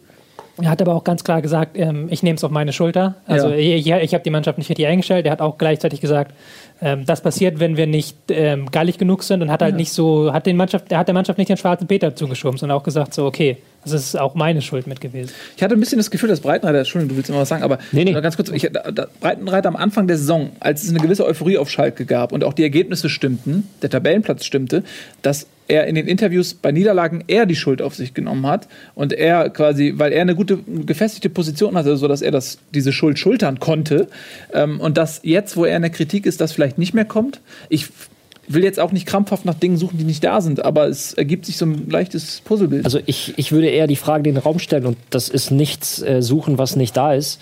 Ähm, diese ja, Mentalität ist immer so ein nicht manchmal ein abgedroschenes Wort, aber wie man sich einfach präsentiert. Du hast jetzt eben Ah, danke schön. Ähm, du hast jetzt eben, ähm, du hast Mainz angesprochen. Ja. Wie steht Mainz auf dem Platz? Mit was für einer ähm, Energie spielen sie Fußball? Und wie hat Schalke jetzt schon seit Wochen gespielt? Auch nicht respektlos gemeint, aber wie sind sie in Frankfurt aufgetreten? Du spielst als, als, als Mannschaft, die den Anspruch hat, international spielen zu wollen nächste Saison, bei, einem, bei einer Truppe, die in einem katastrophalen Zustand ist und bist froh mit einem 0-0.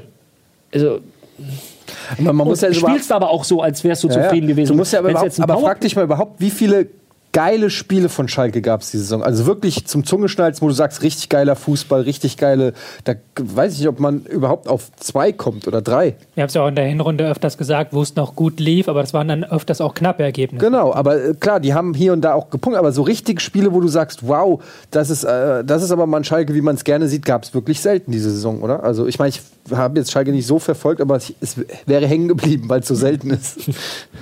Ja, ja, ganz klar. Ähm, man muss jetzt auch nicht jetzt das zu schlecht reden. Also sie sind jetzt natürlich klar unter den Erwartungen, aber man, manchmal hat man auch das Gefühl auf Schalke, die Erwartung ist zu hoch. Man möchte am liebsten mit dem BVB auf einer Ebene sein, man möchte Ja. am liebsten ähm, Champions League spielen dauernd. Ich weiß nicht, ob das immer so gegeben ist. Auch der Kader halt.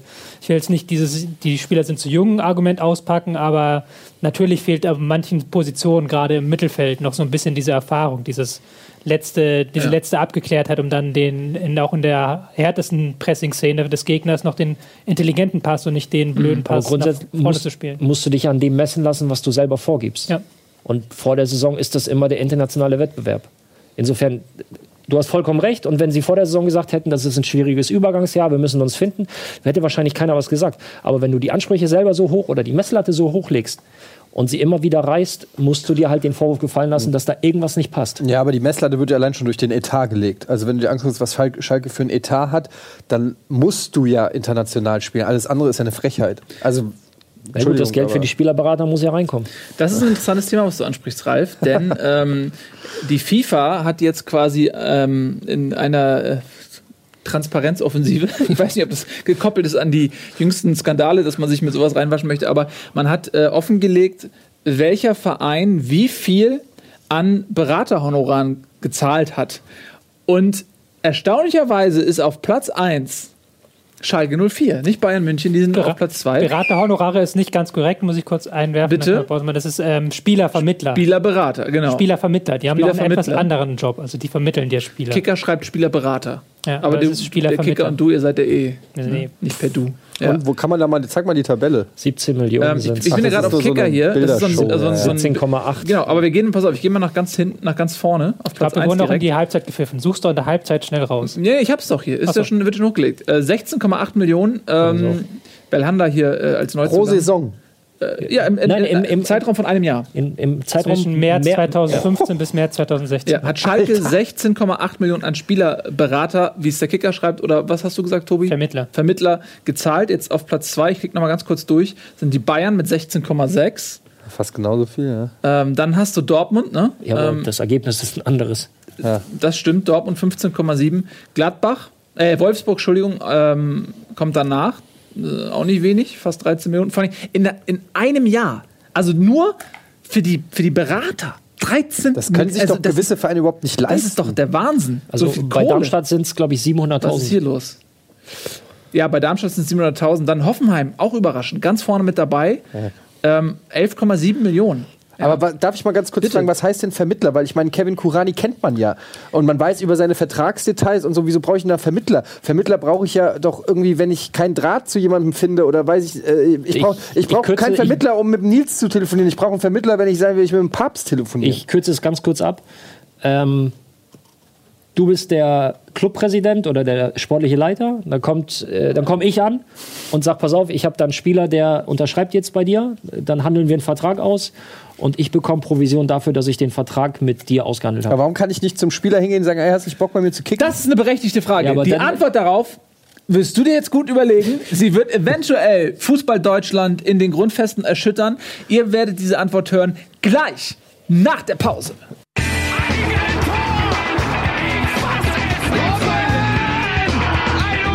Und jetzt explodiert die Bude hier. Kritisiert mir denn nicht zu viel. Das ist ein guter Mann. Herzlich willkommen zurück. Halbzeit 2 nach einer längeren Überziehungsphase durch Verletzungsunterbrechung, durch geistige Verletzung hervorgerufen, diese Nachspielzeit. Äh, kommen wir jetzt zur Antwort auf die Spielberaterfrage. Du hast jetzt ja Zeit gehabt, sie dir so im Mund so richtig schön zurechtzulegen. Na, ich wollte nur ganz kurz erklären, was jetzt damit genau gemeint ist mit diesen 16, Komma irgendwas Millionen. Jeder Transfer wird zwischen zwei Parteien ja abgeschlossen, beziehungsweise äh, auf Spielerseite gibt es dann manchmal noch den, oder nicht nur manchmal, da gibt es den Spielerberater und manchmal auch noch den Vermittler, der den Kontakt zwischen diesen beiden Parteien herstellt. Und da halt kriegt irgendwie jeder so das Stück des Kuchens ab, das zahlt der Verein. Die Vereine sind mittlerweile darauf bedacht oder sind, haben das Bestreben, das zu ändern.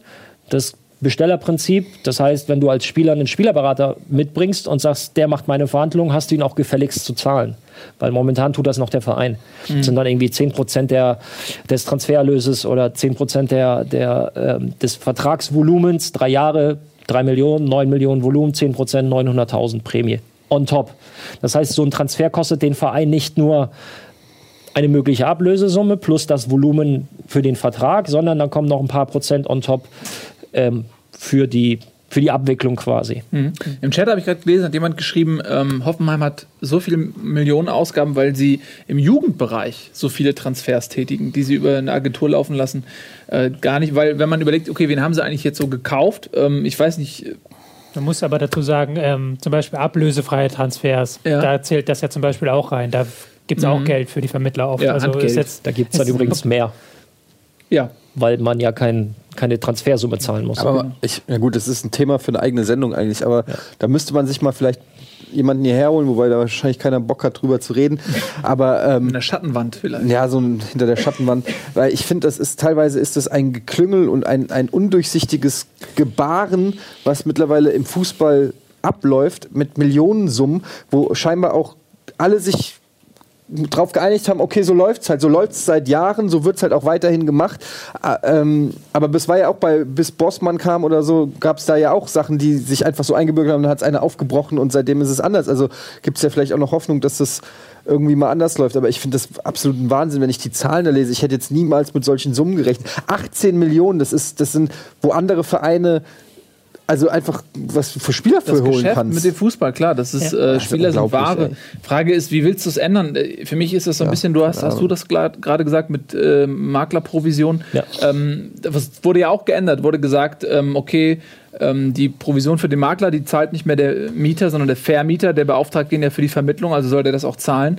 Ähm, letztendlich wird das Geld wahrscheinlich dann einfach umgelegt auf, die einen Miete. höheren Mietpreis. Ähm, äh, und das wird wahrscheinlich dann auch der Fall sein, wenn ein Spieler seinen Berater selber zahlen muss, dann wird er dementsprechend das Geld eben einfach mehr verlangen. Also ich- keine Ahnung, aber es ist ähm, aber auch wahnsinnig erschreckend, komplex. wie viel. Ja. ohne das zu vertiefen, man muss vielleicht nochmal dazu sagen, dass man ja gerade versucht, momentan dieses Gebilde ein bisschen aufzubrechen. Ähm, eben seit der Neymar-Transfer damals durchgegangen ist, wo Millionensummen versackert sind einfach, wo bis heute nicht genau klar ist, wo die hingeflossen sind, versucht man mehr Transparenz, unter anderem, indem man sowas veröffentlicht. Man hat auch die ähm, man hat auch die Kriterien, wer Spielerberater werden kann und wer Spielervermittler werden kann, hat man auch geändert. Also da gibt es jetzt neue Tests und man braucht ähm, Jurastudium teilweise. Also ja, da gab es ja früher, gab es einfach, bist du zum DFB gegangen, hast einen Test gemacht. Wenn du schlau warst, hast du vorher für 2000 Euro dir die der Testaufgaben gekauft bei jemandem, der den DFB den kannte. So. Also das gab es tatsächlich. Sehr. Fußball ist ein sehr Wenn ich das seriöser vorher Sport. gewusst hätte, ey. Aber das, ist, das Spielerberater versucht man Ich, halt, ey, Spielerberater, ich wäre so das versucht man ja jetzt zumindest, man kann es streiten, aber man versucht zumindest aufzubrechen mit solchen Veröffentlichungen halt. Würdest du So. mich als Spielerberater nehmen? Football Leagues. Ja? Das ist ja das ist auch Du bist, du bist dann Wahnsinn. jemand, der ernst, Ja. der, der, der auch mal ähm, Finde ich gut, dass Kompetenz und Karriereaussichten da sind bei euch perfekt verteilt. Also ihr seid das perfekte Paar. Ja. Ähm, wir, waren, Darmstadt. wir waren bei Schalke ähm, äh, gegen Ingolstadt und ich wollte noch einen als letzten Impuls nochmal äh, für Schalke mitgeben. Die letzten drei Spiele, äh, die nächsten drei Spiele, die kommen. Borussia Dortmund, Bayern München, Bayer Leverkusen. Wer jetzt? Schalke. Schalke. Das Ja, sind die nächsten drei Spiele. Mal schauen, wie es dann da auf Schalke aussieht. So, äh, kommen wir zum nächsten Spiel. Darmstadt gegen Stuttgart. Ja. Ähm, für mich Mann des Spiels irgendwie in beide Richtungen Titon. Also äh, ermöglicht erstmal die Darmstädter Führung und rettet dann den Stuttgartern irgendwie dann doch noch den Punkt. Weil auch Seredi ein interessanter Mann ist, der, ich glaube, an Oh ja. gut wie allen Toren beteiligt war. Richtig, ja. Der hat er gut vorbereitet. Sand, ja, dann muss man aber auch Sandro Wagner dann nennen. Also der lebt ja seinen äh, Ersten vierten, Frühling. vier, seinen ersten Frühling relativ spät. Ähm, ja, Lebensversicherung. Also einfach Wahnsinn, was, was, welchen Stellenwert er, aber das Thema hatten wir, glaube ich, vor ein paar Wochen, Mhm. dass er zu den Typen Spielern gehört, die sich bis jetzt noch nicht so wirklich durchgesetzt haben, aber jetzt diesen Willen die, hat, diese Rückendeckung auch. Selbstvertrauen ohne Ende. Und ja, Ja, auch das, einfach. Sta ja, das ein Standing im Verein, das er so noch in keinem Verein hatte. Ne? so, und das halt wirklich auch zurückzahlt. Ich finde auch so die Art und Weise, wenn man dem ins Gesicht geguckt hat in der Zeitlupe, wie der das 1-0 macht. Ne? Der bekommt den Ball und es besteht überhaupt kein Zweifel, dass der den reinhaut. Ne? Also man da, guckt euch den mal an. Der weiß, er macht ihn rein. Ja. Ja. und das ist, das meine ich mit Selbstbewusstsein. Ähm, der zweifelt gar nicht an sich. Ja, äh, Sandro Wagner, absolutes Phänomen. Darmstadt muss man aber auch sagen, Da ist er noch hier. Äh, Tobi, Ich habe noch einen absoluten Nerdpunkt, den Gerne. ich aber super interessant fand. Ähm, Ich halt Darmstadt, einfach nicht. ich bin, ja so, ich bin ja so ein Rasen-Nerd. Darmstadt hat jetzt tatsächlich einen neuen Rasen verlegt. ja. Ähm, wir- die haben mit diesen alten Kartoffelacker haben die Kartoffeln mal abgeerntet und haben jetzt mal einen richtigen Rasen draufgelegt.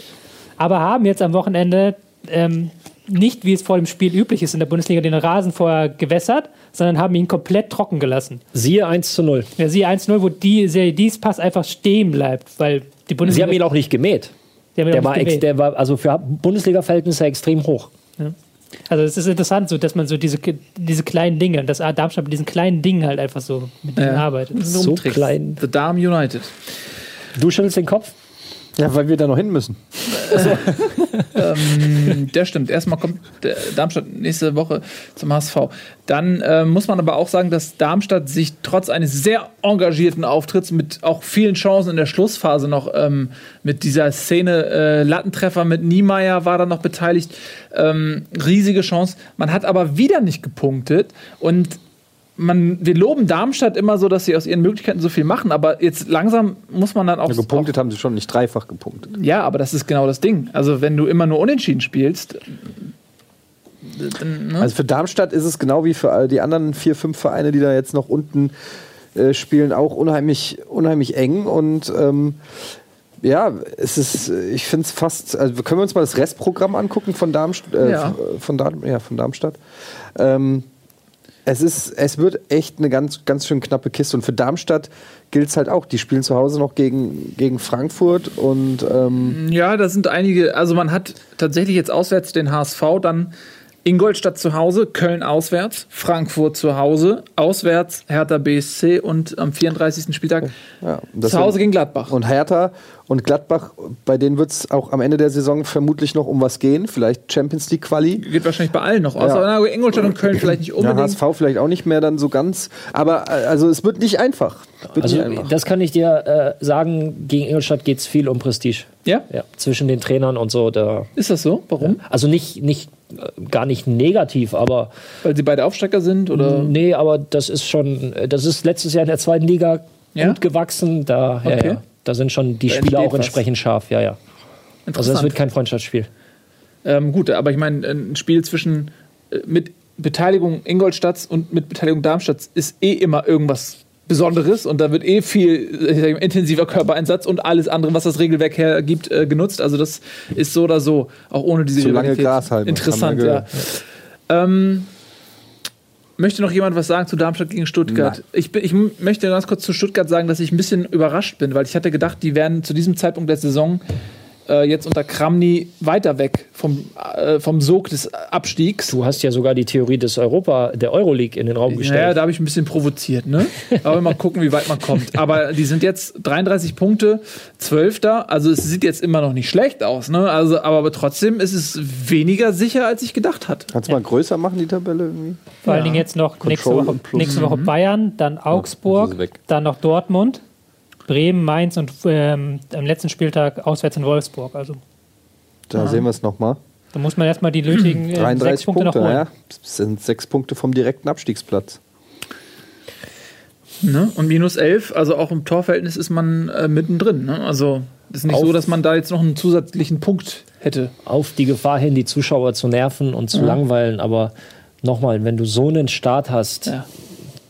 Das verfolgt dich wirklich bis zum, bis zum letzten Spieltag. Es sei denn, Du bist Gladbach. du bist Gladbach oder Dortmund. So, aber bei Stuttgart, äh, äh, Tobi hat es eben angesprochen, mit der Tendenz, klar, die zeigt deutlich nach oben, aber du rennst trotzdem diesen, oder du hast noch diesen, diesen Rucksack der, ähm, der wenigen Punkte Ja. aus dem ersten Drittel, wo die, ich weiß nicht, gar nicht, kaum was geholt eigentlich, oder? Hast du kaum was. Ähm, ist auch ein bisschen problematisch. Darmstadt ist immer ein besonderes Spiel, aber spielerisch, haben wir auch schon öfters gesagt, fehlt die Weiterentwicklung. Jetzt gegen Darmstadt, okay, da hat man sich dann, als man gemerkt hat, okay, der Rasen macht nicht mit, hat man sich dann irgendwann auch aufs Bolzen auferlegt, so ein bisschen. Aber da- fehlt halt die Weiterentwicklung. Aber ich glaube halt nicht, dass sie noch mit dem Abstieg zu tun haben. Irgendwo werden sie noch drei Punkte zusammenklauben. Ähm, aber Europa sehe ich jetzt, na gut, jetzt sowieso nicht mehr, aber war, glaube ich, nie realistisch. Gewagte wirklich. Prognose. Ja, ähm, dann kommen wir zum Topspiel des Samstags. Borussia Dortmund gegen Werder Bremen. Eddie, hast du gesehen? Äh, wann war das? Samstag 18.30 Weiß ich, ich erinnere mich nicht mehr. Okay, dann äh, helfen wir Tut deine mir leid, Erinnerung auf mich die jetzt auf äh. Dortmund, äh, das war nicht beabsichtigt. Ich dachte, du hast es gesehen. Deswegen, äh, Dortmund ähm, ist in Führung gegangen. Du weißt, ich habe Dark Souls 3 zu Hause. Stimmt, du hast Dark Souls 3. Okay, das ist entschuldigt. Dann äh, hat Bremen überraschenderweise sich zurückgekämpft und ist mit 2-1 in Führung gegangen. Ähm, und dann hat Dortmund in den letzten 15 Minuten die Partie gedreht durch zwei Einwechselspieler Kagawa und Ramos. Man muss äh, dabei erwähnen, bei Dortmund haben einige Spieler gefehlt, unter anderem die komplette Innenverteidigung. Hummels, äh, Sokrates und auch der Ersatz Subotic ähm, waren nicht dabei. Jetzt kommst jetzt du. Gibt's jetzt äh, ähm, ich meine, ich kann jetzt mhm, nur so an meine Zeit zurückdenken. Ähm, ich habe immer gerade so Sturmpartner oder Innenverteidigerpärchen bei Kommunion immer gerne aus einem Team gehabt. Ja. Und wenn man jetzt zum Beispiel ja. sich für die Dortmunder vor der Saison entschieden hat oder ja. halt irgendwann mal wechselt und dann spielen Hummels und äh, Sokrates nicht. nicht. das ist schon ärgerlich. Weißt du, was oder? noch schlimmer ist? Was denn? Wenn man Hummels und Sokrates bei Comunio hat ja. und auch Gündogan ja. und der auch nicht spielt und man auf Platz 2 ist und man verzweifelt versucht, noch ein paar Punkte gut zu machen, um noch zu gewinnen. Kennst du so einen? Ich, mir würde jetzt spontan niemand einfallen, der so viel Pech in einem Spiel haben kann. Aber okay. jetzt möchte ich mal äh, der ja. Zweitplatzierte, der noch Glück hat, äh, mit Glück noch Erster werden kann, aber egal. Ähm, immer, er jammert immer und er weiß manchmal nicht, wie gut es ihm geht. Aber mhm. was ich eigentlich sagen will, ist, wisst ihr, ähm, was? Ich kenne auch einen, kenn einen Verein, ja. bei dem spielen nie Hummels und Subotic. Ja, aber egal. Okay, ja. Aber gut, also trotz dieses zurück zum Spiel. Ja, ja trotz dieses Aderlasses, also ist ja schon, äh, da haben einige Leute gefehlt. Ähm, äh, hat man dann doch noch ähm, am Ende sah schon fast souverän aus. Ja, ähm, ich fand, es gab ähm, das Ergebnis ist so ein bisschen schmeichelhaft für Bremen. Sie hatten eigentlich so zehn starke Minuten, da haben sie dann zwei Tore gemacht, mhm. muss man ihnen zugestehen, aber ansonsten war es halt Dortmund schon ein klasse Auftritt. Ähm, die, ich fand das ganz große Klasse, als es dann 2-2 ähm, oder stand. Oder ähm, zwischendurch glaube ich 2-1 auch. Also auf jeden Fall, als man die Tore unbedingt gebraucht hat und die Mannschaft dann halt einfach so diesen Dominanzmodus eingeschaltet ja. hat. Ja. Ähm, und das gar nicht jetzt so sehr wie letzte Saison, wo man dann sehr früh aufs Bolzen sich beschränkt hat und lange Bälle rein, sondern einfach mehr Spieler aufgerückt, die Räume richtig besetzt, den Gegner richtig hinten reingedrückt und dann einfach jeden zweiten Ball gewonnen und immer kombiniert und dann die es war halt klar, dass da die Tore sind. Und man hat auch gemerkt, halt, die, die Zuschauer waren da, die Mannschaft war da. War einfach so. Ja. Und diesen Druck spürst ja. du wirklich als Gegner. Also du, das ist so ein, ich weiß nicht, wie ich es beschreiben soll, aber da kommt einfach so eine, so eine Masse auf dich zu und da ist es schwer, da standhaft zu bleiben. Für mich war, ich weiß gar nicht, ob ich das schon mal gesagt habe hier. Wir haben ja schon einige Sachen doppelt und dreifach mal gesagt. Aber für mich ist Dortmund, wenn die in diesen Modus kommen, das ist auch in den 90ern schon so gewesen. Äh, das ist, erinnert mich immer an Hulk Hogan. Wenn der ähm, auf die Fresse gekriegt hat und dann hat er immer diesen Moment gehabt, wo er einfach so den Kopf geschüttelt hat und dann konntest du den auch mit einem Stuhl aus Stahl verprügeln. Das war dem egal. Und so, so wirkt Dortmund in diesen Situationen auf mich, äh, weil du hast das waren nur 15 Minuten zu spielen, aber du hast das Gefühl gehabt, okay, die, die packen das noch. Da geht nichts ja? schief. Sag mal so, wenn Hulk Hogan dann vom Stuhl getroffen wird, nicht nur, dass es ihm nichts ausgemacht hat, sondern er wurde dadurch noch aufgepumpt. Er hat dann immer so. Mhm. Er die Kraft absorbiert, die auf ihn niedergeschlagen genau. wurde, und hat sie umgesetzt in die Fäuste. Der ganze Körper hat gesagt, das hast du jetzt nicht gerade gemacht. Mhm. So, ähm, übrigens, bei Bremen würde mich mal interessieren, weil Tobi, du hast das eingangs gesagt, ähm, dass die Tendenz quasi bei allen außer bei Augsburg nach oben geht. Siehst du das bei Bremen auch so? Ähm, jetzt am Wochenende fand ich, ist wieder ist natürlich mal blöd, weil gegen Spiele gegen Bayern und Dortmund fallen immer so ein bisschen raus. Haben jetzt 5-4-1 gespielt, was sie normalerweise auch nicht mhm. machen. Ähm, deswegen ist das schwierig. Ich fand schon, was natürlich auch sehr stark einfach an der Personalie Pizarro lag, der einfach sau gut gespielt hat zwischendurch, muss man ähm, der jetzt verletzt sagen, der jetzt aber verletzt ist. Ähm, von daher ist das natürlich schwierig zu bewerten jetzt. Dieser Auftritt ich weiß nicht, was man daraus machen soll. Die, diese Bayern- und Dortmund-Spiele, die fallen in dieser Saison immer raus, so ein bisschen, weil dann da was ganz anderes braucht als in den anderen ähm, 15 Spielen. Weiß man schon, wie lange Pizarro verletzt ist? Er wird wahrscheinlich nicht fit beim nächsten Spiel sein, aber ich glaube, er fällt doch schwerer aus. Okay. Ja, ist halt ja. echt auch, also für, für Bremen so wie für äh, Frankfurt Alex Meyer, ne? Also es ist schon so eine Lebensversicherung. Es ist halt, es ist halt ähm, ähm, du darfst auch diese, zum einen die Wirkung für die Bremer Spieler nicht, äh, also klar natürlich herausstellen, aber du darfst die Wirkung auf den Gegner nicht ähm, unterschätzen. Wenn da jetzt ein Pizarro spielt, als Gegenspieler ist es halt nochmal was anderes, als wenn jeder andere wäre auch, ich weiß gar nicht, wer ihn jetzt, wer, wer ihn jetzt ersetzt auf seiner Position? Ähm, Ucha hat Ucha. halt gespielt. Ähm, Ucha ist halt eher, klar, man weiß um seine Stärken, er ist kopfballstark, Vollstrecker. Ja, aber es ist halt ein Pizarro, der eine ganz andere Ausstrahlung hat und der bindet auch wieder ganz anders, die Spieler. Und da ist diese Wirkung nicht zu, äh, nicht zu unterschätzen. Und das äh, schwächt die Bremer halt schon. Oh, Taktiktafel. Ja. Taktiktafel. Oh, das ich, endlich kommt sie das zum nächste Einsatz. Spiel. Du greifst schon vor fürs nächste Ach so, Spiel. okay. Das Ach so, schade. Okay, schade. Äh, vielleicht noch ein Wort zu Bremen, weil für die beginnen jetzt die Wochen der Wahrheit. Die haben die Bayern und die Dortmunder hinter sich gelassen und die spielen jetzt, Achtung, gegen Augsburg, direkter Konkurrent, dann gegen Wolfsburg, das ist dann nochmal ein, ähm, eine andere Situation, dann gegen den HSV, dann gegen Stuttgart, dann gegen Köln, dann gegen Frankfurt. Im Prinzip haben sie es selbst in der Hand. Sie haben jetzt in der Hand. Ja, das sind Ähnlich, wirklich die Wochen ja. der Wahrheit für Bremen. Ja. Ähnlich wie, wie, wie bei der Eintracht, man hat es im Prinzip selbst in der Hand. Ich, fänd's, ich muss ganz ehrlich sagen, obwohl es natürlich gut für mich wäre, aber äh, ich fände es schade, wenn ein Verein wie Bremen in die zweite Liga geht, weil verbinde ich einfach immer noch so viel mit irgendwie mit dem Verein. Es ist irgendwie ein Verein, der einfach in die erste Liga gehört und ähm, anders als Ingolstadt zum Beispiel. ja, klar. Ich glaube auch nicht, dass Bremen absteigt. Ich glaube dann, ich glaube das Ja, man sagt es immer so. Ja, ich glaube nicht, dass Bremen absteigt. Sonst, äh, was machen wir mit Gunnar sonst? Das ist ja echt. Äh, ja. Das sind einige hier im Team. Das stimmt. Sind echt. Ja, wir sind alle bedroht. Das ist echt krass. Gut, ähm, dann lass uns mal in den Sonntag galoppieren. Es gab ein Spiel, ähnlich wie Leverkusen gegen Wolfsburg. Da ging es um die Champions League Teilnahme. Zwei Vereine wollen an die Geldtöpfe Gladbach und Hertha. Ein Spiel auf Augenhöhe. Und dann geht es 5 zu 0 aus. Hätte am Ende sogar 6 oder 7 zu 0 ausgehen können. Äh, und da hast du jetzt schon die Taktiktafel vorbereitet, Ja. Tobi. Möchtest, achso, Möchtest möchtest du auf sagen? die auf Gladbach oder auf, auf äh, Hertha eingehen? Alles eigentlich. Okay. Ja, ma- nee, mach, mach, mach, alles gut. Wir hatten ähm, Du bist ja der. tatsächlich ähm, Gladbach in den letzten Wochen mit so einem richtig interessanten System, finde ich persönlich, mit einer Dreierkette, die auch tatsächlich eine Dreierkette ist. Man redet ja auch von Dreierkette und dann es, sind die Außen ähm, aber so weit hinten, dass es eigentlich eine Fünferkette ist. Aber hier sind die tatsächlich relativ weit vorne und attackieren auch mal hier so richtig die gegnerischen Außenverteidiger. Ähm, ich finde es ein klasse System, das hat man jetzt am Wochenende gesehen, gerade hier im Mittelfeld, weil du hast hier mit Dahut einen Spieler, der immer rausrückt und immer hier stören kann. Damit Stindl noch einen, der auch hier ähm, präsent ist in diesen Räumen.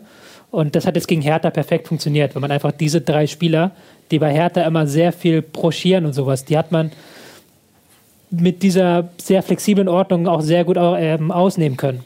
Und ich finde es auch mit Ball ein sehr klasse System, weil du die Stärken des Spielers richtig gut einbringen kannst. Du hast Stindl, der hier aus dem offensiven Mittelfeld die Fäden zieht.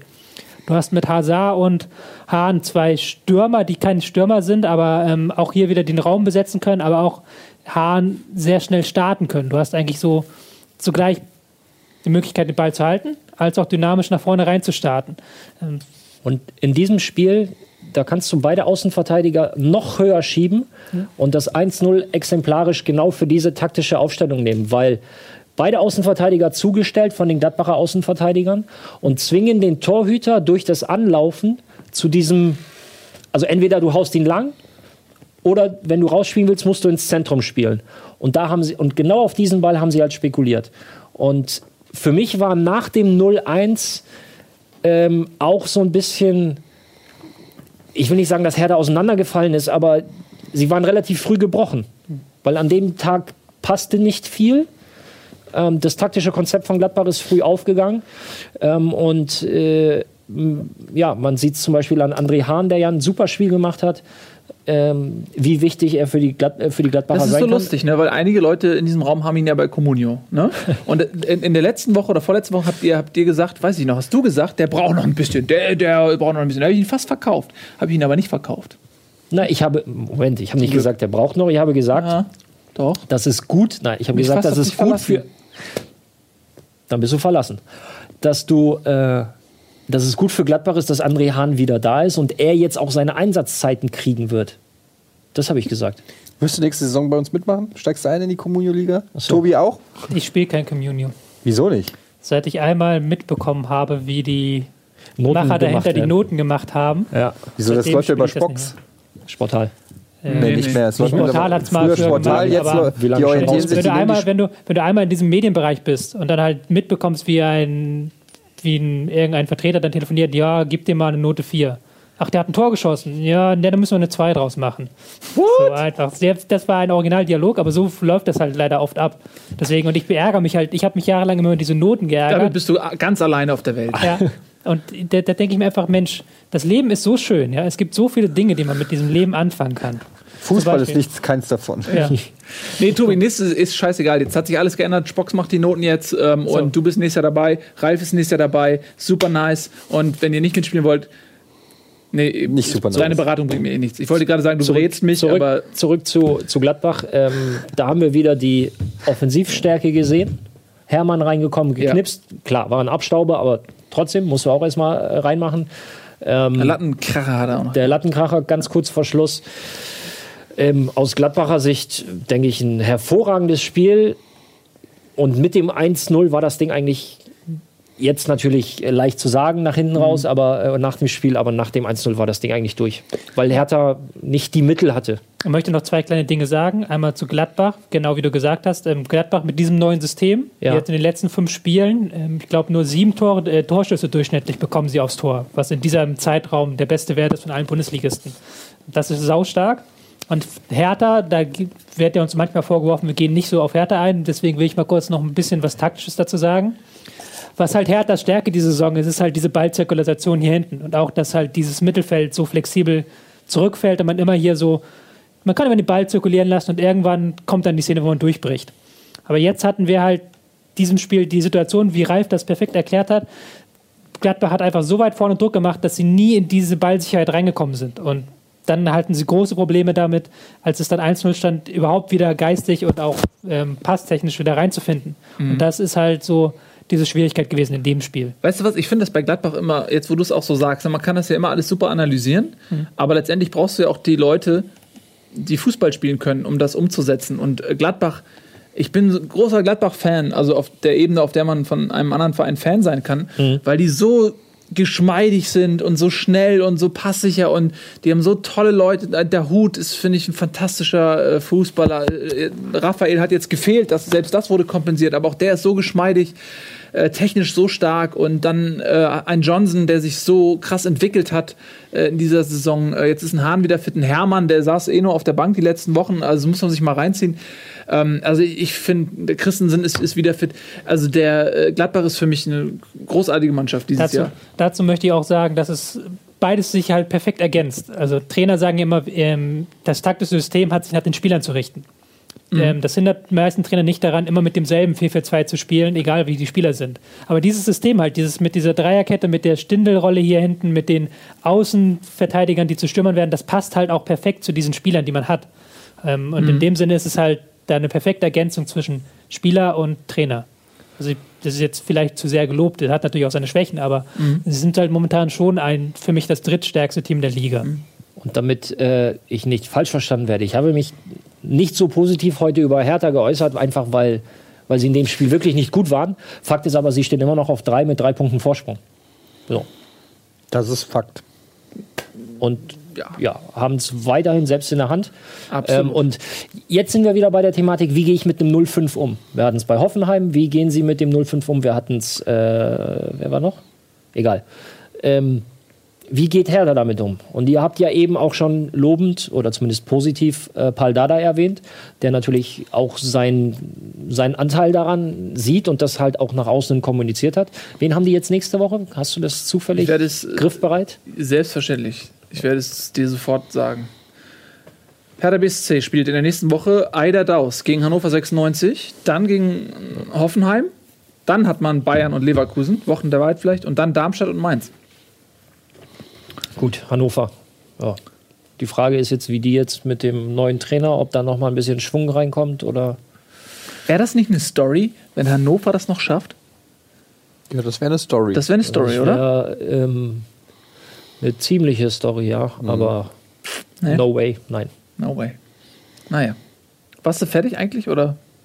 Ich war fertig. Mit, ja. mit Hertha? Ja, ich ja, wollte nur sagen, dass rein diese 90 Minuten nicht gut waren, aber das ist nach dem 0-5, glaube ich, auch nicht so Captain Obvious-mäßig. Das, Ja, das kommt stimmt. schon. Ja. Na gut. Sind ja nicht mehr so viele Spieler. Sechs an der Zahl. Ähm, mal gucken, ob die ihre fantastische Saison am Ende krönen können. Dann das letzte Spiel, der Abschluss. Hoffenheim gegen Köln. Äh, da haben wir am Anfang auch schon im Zuge unserer Fairplay-Debatte ein bisschen drüber gesprochen.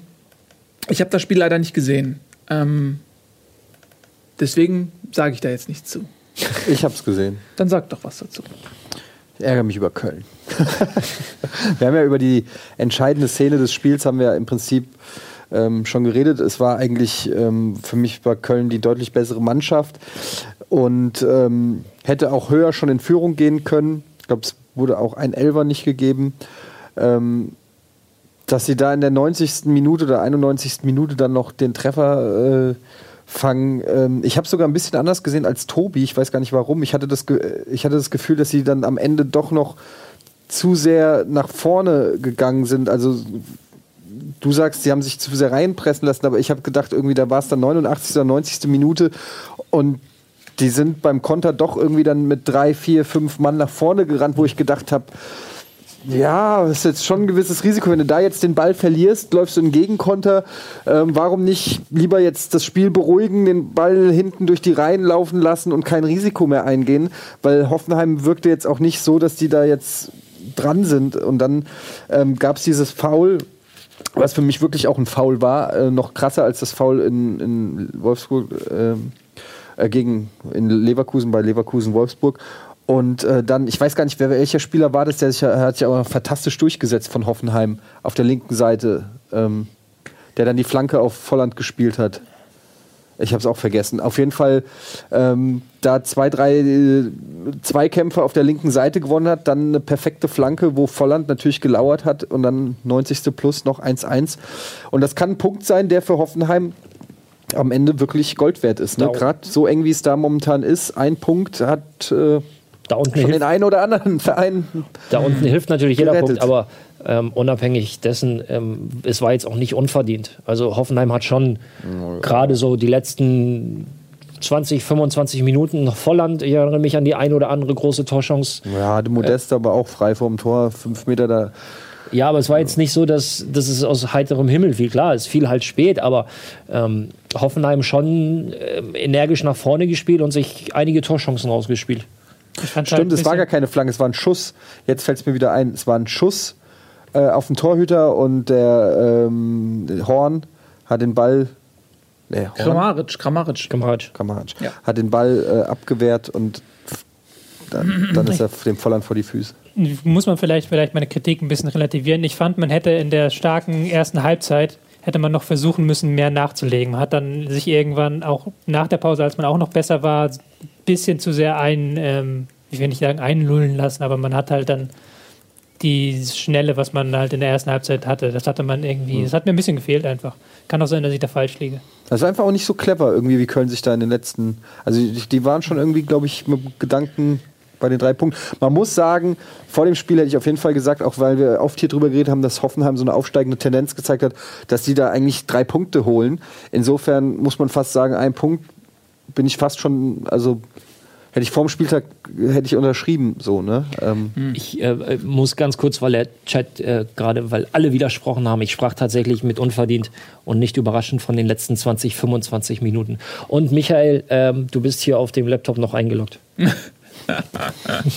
Gut, dann äh, beschließen Quatsch. wir damit, Jungs, äh, die Spieltagsanalyse. Dann haben wir nämlich noch ein paar Minuten Zeit, 15 an der Zahl, um noch über einige andere Dinge zu reden. Sollen wir mal den Liebling der Woche reinholen? Bitte. Hol den noch mal rein, das, das ist wirklich ja. nötig. Ja, denn. Ähm, wir haben Bumper. Jetzt. War schon zu sehen. War schon zu sehen, der nee. Bumper? Nee, aber das Liebling der Woche. Nein, nur die.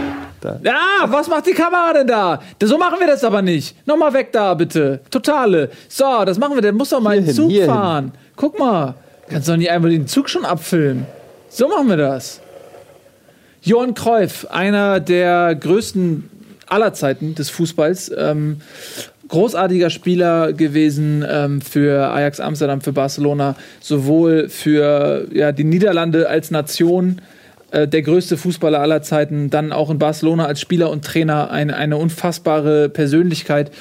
Und ähm, ja, er ist leider verstorben und wir wollten euch nochmal zeigen, wie in Amsterdam, einer der, der Wirkungsstätten Johann Cruyffs, dieser großartige Spieler und Mensch ähm, gewürdigt wurde, verabschiedet wurde kann man sich auf YouTube anschauen. Wir, das ist jetzt ein Video, was jetzt über fünf Minuten geht. Wir werden es natürlich nicht in Gänze zeigen, aber ihr könnt es auf YouTube oder bei unseren Freunden von Elf Freunde, die haben es auch verlinkt, könnt ihr das finden. Hier sieht man die Trikots auf dem Rasen. Äh, die 9, das ist Barca, 14 ist Ajax Amsterdam und 14 links unten natürlich Oranje, also die Nationalmannschaft. Und das ist schon ergreifend, ne, Jungs? Absolut. Das ist schon, es ist so der, so wie Franz Beckenbauer in Deutschland oder noch krasser. Also es ist einfach eine absolute Legende, der ja auch ähm, den Fußball, wie er gespielt wird und wie er trainiert wird, einfach auch maßgeblich beeinflusst und entwickelt hat. Ähm, und ja, eine Lichtgestalt im, im Fußball ist. Und es ist natürlich echt auch rührend und ich kriege richtig Gänsehaut, wenn ich das sehe. Also, also ähm, jeder, der sich auch ein bisschen mit der mit, mit, dem FC Barcelona beschäftigt und ähm, sich informiert, wo kommt diese Spielphilosophie eigentlich her. Die komplette Spielphilosophie sowohl bei Ajax Amsterdam wie auch bei, beim FC Barcelona fußt eigentlich auf, der, auf, das, auf dem Wirken und der Idee Johann Cruyffs. Der hat, ähm, er hat quasi, ich sag mal, Leitlinien, er hat Grundsätze, Grundzüge festgelegt und an die hält sich der oder halten sich beide Vereine komplett vom Platzwart bis zum Cheftrainer der ersten Mannschaft. Jeder Jugendtrainer, das ist eine Philosophie, die wird konsequent verfolgt, auf und neben dem Platz. Und ähm, auch das, was jetzt beim Klassiko ablief, äh, an, an, ähm, war ja eine ähnliche Choreografie, die die Barca-Fans da, beziehungsweise der Verein äh, in Zusammenarbeit mit den Fans organisiert hat, zeigt einfach, dass man sich dieser ähm, einfach dieser Wirkung bewusst ist und ähm, ja, wirklich ein, ein ganz, ganz großer des europäischen Fußballs oder des Weltfußballs ist da. Ja, ich glaube, dass, dass Johann Cruyff in Holland, also ist mein Gefühl, eine größere Bedeutung noch hat als Franz Beckenbauer in Deutschland. Franz Beckenbauer hat ja zum WM-Finale 74 gesagt, äh, Johann Cruyff ist der bessere Fußballer, aber ich bin Weltmeister. Ja, man muss auch sagen, Johann Cruyff hat auch kein Schwarzgeldkonto. Das hast du aber falsch schon gesagt, nicht? Franz Beckenbauer hat immer gesagt, äh, ich bin Weltmeister, aber Franz äh, Cruyff war der bessere Fußballer. Das hat schon eine andere Bedeutung. Ja, ja stimmt. Das, ja, okay. stimmt. Mhm. Gut, so rum. hast du völlig ja. recht. Ich, ich, kann dazu nur sagen, ähm, Cruyff hat den Fußball besser gemacht als Spieler wie als Trainer. Und das, wer kann das schon von sich behaupten? Ja, und das, er wird heute noch ähm, in Holland kennt ihn jedes Kind und seine Lehren und die Dinge, die Sätze, die er gesagt hat, die man teilweise, die muss man dreimal umdrehen und ein Taktikexperte wie Tobi Escher sein, um überhaupt zu verstehen, was er damit gemeint hat. Also ein, ein Fußballintellektueller einfach auch. Und ähm, ja, fantastischer, äh, fantastische Persönlichkeit des Fußballs ist äh, von uns gegangen. Und schaut euch das Video in Ruhe an, wenn ihr ähm, das möchtet. Nochmal, es ist sehr, sehr ergreifend. So, das ist unser Liebling der Woche. Ähm, das ist Johann Cruyff. Übrigens, Grundsätzlich finde ich das im Ausland übrigens besser, dass ähm, nicht vor dem Spiel geschwiegen wird, sondern dass geklatscht wird. Finde ich relativ neu, neuer Trend aber auch. Ne? Das nee, in England nee? ist das schon. England schon immer so gewesen. In ja? England schon immer aber so das gewesen. in Deutschland ist das übernommen worden. Das meint also richtig, ja, das war glaube ich bei Junior Malanda das erste Mal, mhm. dass das so übernommen wurde. Ähm, und ich finde das einfach, ich persönlich finde das äh, respektvoller als zu schweigen. Ja. ja. Das führt zu kuriosen Situationen. Ähm, man hat ja auch eine Schweigeminute machen wollen in München für Kreuf. Ja. Und dann hat er deswegen, manche haben es nicht mitbekommen, dann wurde geklatscht und manche haben geklatscht, manche nicht. Mhm. Man müsste es mal vereinheitlichen, würde ich behaupten. Das stimmt. Okay, dann ähm, gibt es natürlich noch ein Thema, was uns interessiert. Euroleague und Champions League steht vor der Tür. Oh, oh geil. Ne? Ähm, oh. Champions League ist natürlich eigentlich der interessantere Wettbewerb, aber das äh, Euro, Euroleague äh, Viertelfinale ist es doch schon, ne? Äh, hat vielleicht die interessantere Pers äh, Partie aus deutscher Sicht zu bieten, nämlich die Rückkehr Jürgen Klopps äh, nach Dortmund. BVB Wann gegen Liverpool. Donnerstag. Donnerstag. Sportlich ja. für mich, ich will nicht sagen eindeutig. Keine Live-Sendung zu der Zeit. Aber Dortmund äh, spielerisch für mich äh, Favorit. Mhm. Klar, die Story drumherum mit Klopps ja. Rückkehr nach Dortmund, das wird ja. Äh, sehr interessant werden, aber rein sportlich, ja, auch rein sportlich ist es eine spannende Partie. El Kloppico. Nicht? El Kloppico. Also ja, Liverpool, es ist, Moment, Liverpool Dortmund es ist, eine ist keine geile Partie oder ja, was? Doch, es ist, eine interessante, es ist eine interessante Partie, aber mit äh, deutlichen Vorteilen auf Dortmunder Seite für mich. Also nur zum Vergleich, wenn man sieht, was Dortmund mit. Okay, das war nicht das, war nicht das Tottenham, was man aus der Liga kennt. Das war offensichtlich ein Tottenham, was sich auf den äh, Titelkampf äh, konzentriert hat. Ähm, das ist eine Situation, die man in Liverpool nicht mehr hat. Die Liga ist gelaufen. Ich weiß nicht, ob man vielleicht noch Chancen hat auf Euroleague mit ein bisschen Glück, aber ähm, das ist der Unterschied zu Tottenham. Also man kann davon ausgehen, dass Liverpool mit vollster Stärke antreten wird. Ja, das kann Klopp sich ja schon gar nicht erlauben. Ja, allein aus, aus emotionalen Gründen und aus Storygründen. Äh, Tobi, kennst du dich ein bisschen aus mit, mit Liverpool? Ja, ich wollte, ich ähm, bin auch der Meinung, dass es so Dortmund Vorteile hat, einfach weil sie sich im Ballbesitzspiel die Saison so weiterentwickelt haben und ähm, Liverpool das nicht gewohnt ist aus der Liga. Mhm. Aber was halt für Liverpool doch ein bisschen spricht, ich habe es jetzt hier nochmal aufgeschlagen, ist, ähm, sie sahen diese Saison gegen Top-Teams immer gut aus. Ähm, 3-0 gegen Manchester City, ähm, 2-0 gegen Manchester United gewonnen. Ähm, was habe ich hier noch? Jetzt letzte Wochenende 1-1 gegen Tottenham das ist halt auch was, was Klopp natürlich kann. Sein Team defensiv einstellen gegen ein Team, das anrennt und dann diese ein, zwei Schwachpunkte raussuchen. Er wird das, Achso, Entschuldige. Ja, das ist halt wahrscheinlich das, was er jetzt mal auch machen wird. Der kennt ja auch Dortmund noch aus dem FF. Der wird wahrscheinlich da sich ein, zwei Sachen einfallen lassen. Also ich würde jetzt nicht sagen, es ist so ein eindeutiges, ganz eindeutiges Ding wird. Er wird seine Jungs natürlich extrem emotionalisieren. Ja. So, also das kann er ja.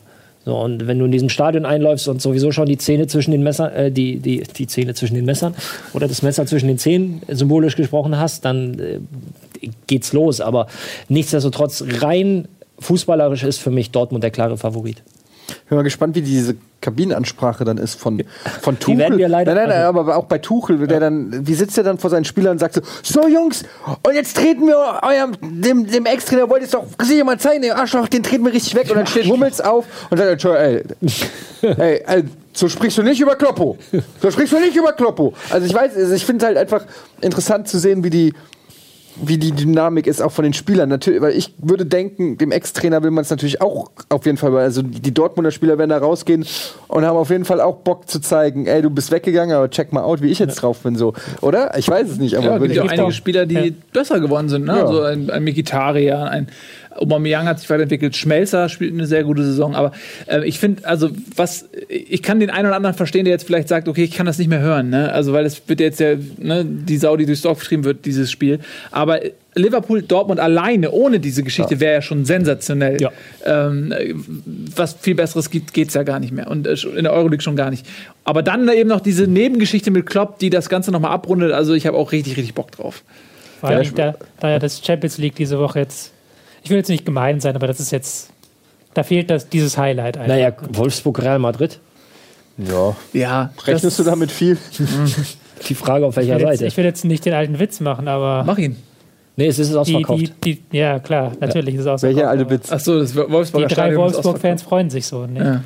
Ja. Aber, ja, aber guck mal, man hat auch damals gesagt, Schalke gegen äh, Madrid wird eine eindeutige Geschichte und das wurde aber mal sowas von uneindeutig im Rückspiel. Ein Tor. Ja, aber äh, es ist, es ist ja, Liverpool, du hast es ja gerade richtig gesagt, Liverpool gegen Dortmund, das ist halt auch so, ist es halt, hat das eine riesen Strahlkraft ja. einfach. Das ist halt schon für mich das Spiel der Woche. Auch jetzt vergessen ja. wir diesen ganzen Klopp-Scheiß. Also da, ja. ich auch, da bin ich auch schon ein bisschen genervt von. Aber einfach dieses Spiel an sich. Stahlkraft auf Hammer. jeden Fall. Und ähm, das zweite deutsche Spiel muss man sagen, die Bayern haben ja, ähm, ich würde mal sagen, neben Wolfsburg oder das leichteste Los erwischt Benfica Lissabon. Ähm, natürlich eine Spitzenmannschaft in Portugal, aber jetzt, glaube ich, auf europäischer Bühne wird für die Schluss sein im Viertelfinale. Hat man ein bisschen Glück gehabt. Ne? Wenn man bedenkt, wie knapp man davor war auszuscheiden, hat man gefühlt jetzt quasi das Halbfinale schon erreicht. Ne? Ja. Ja, also die, die Wahrscheinlichkeit ist relativ hoch, denke ich. Aber das andere Spiel ähm, ähm, unterschätzen wir Barca Atletico nicht. Also, ja, das stimmt, ja. Das ist auch super spannend. Atleti ist sowieso, Atleti wird immer so ein bisschen unterschätzt, steht natürlich im Schatten äh, Real Madrids und auch selbstverständlich Barcelonas, aber das ist eine Mannschaft, die in den letzten Jahren äh, unter Atleti. Atleti? Ja, so nennen, kurz so Atletico. Aber die Insider und Buddies das. Nennen das so. Atleti. Ich bin down mit Atleti.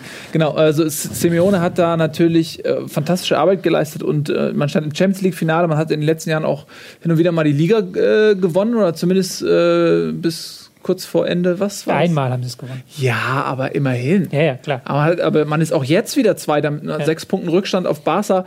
Äh, also man ist in diese gefühlte Zweierphalanx du durchaus eingedrungen. Ja? Also es ist, da, man sollte diese Mannschaft nicht unterschätzen. Und zwei sehr spielstarke Mannschaften, finde ich.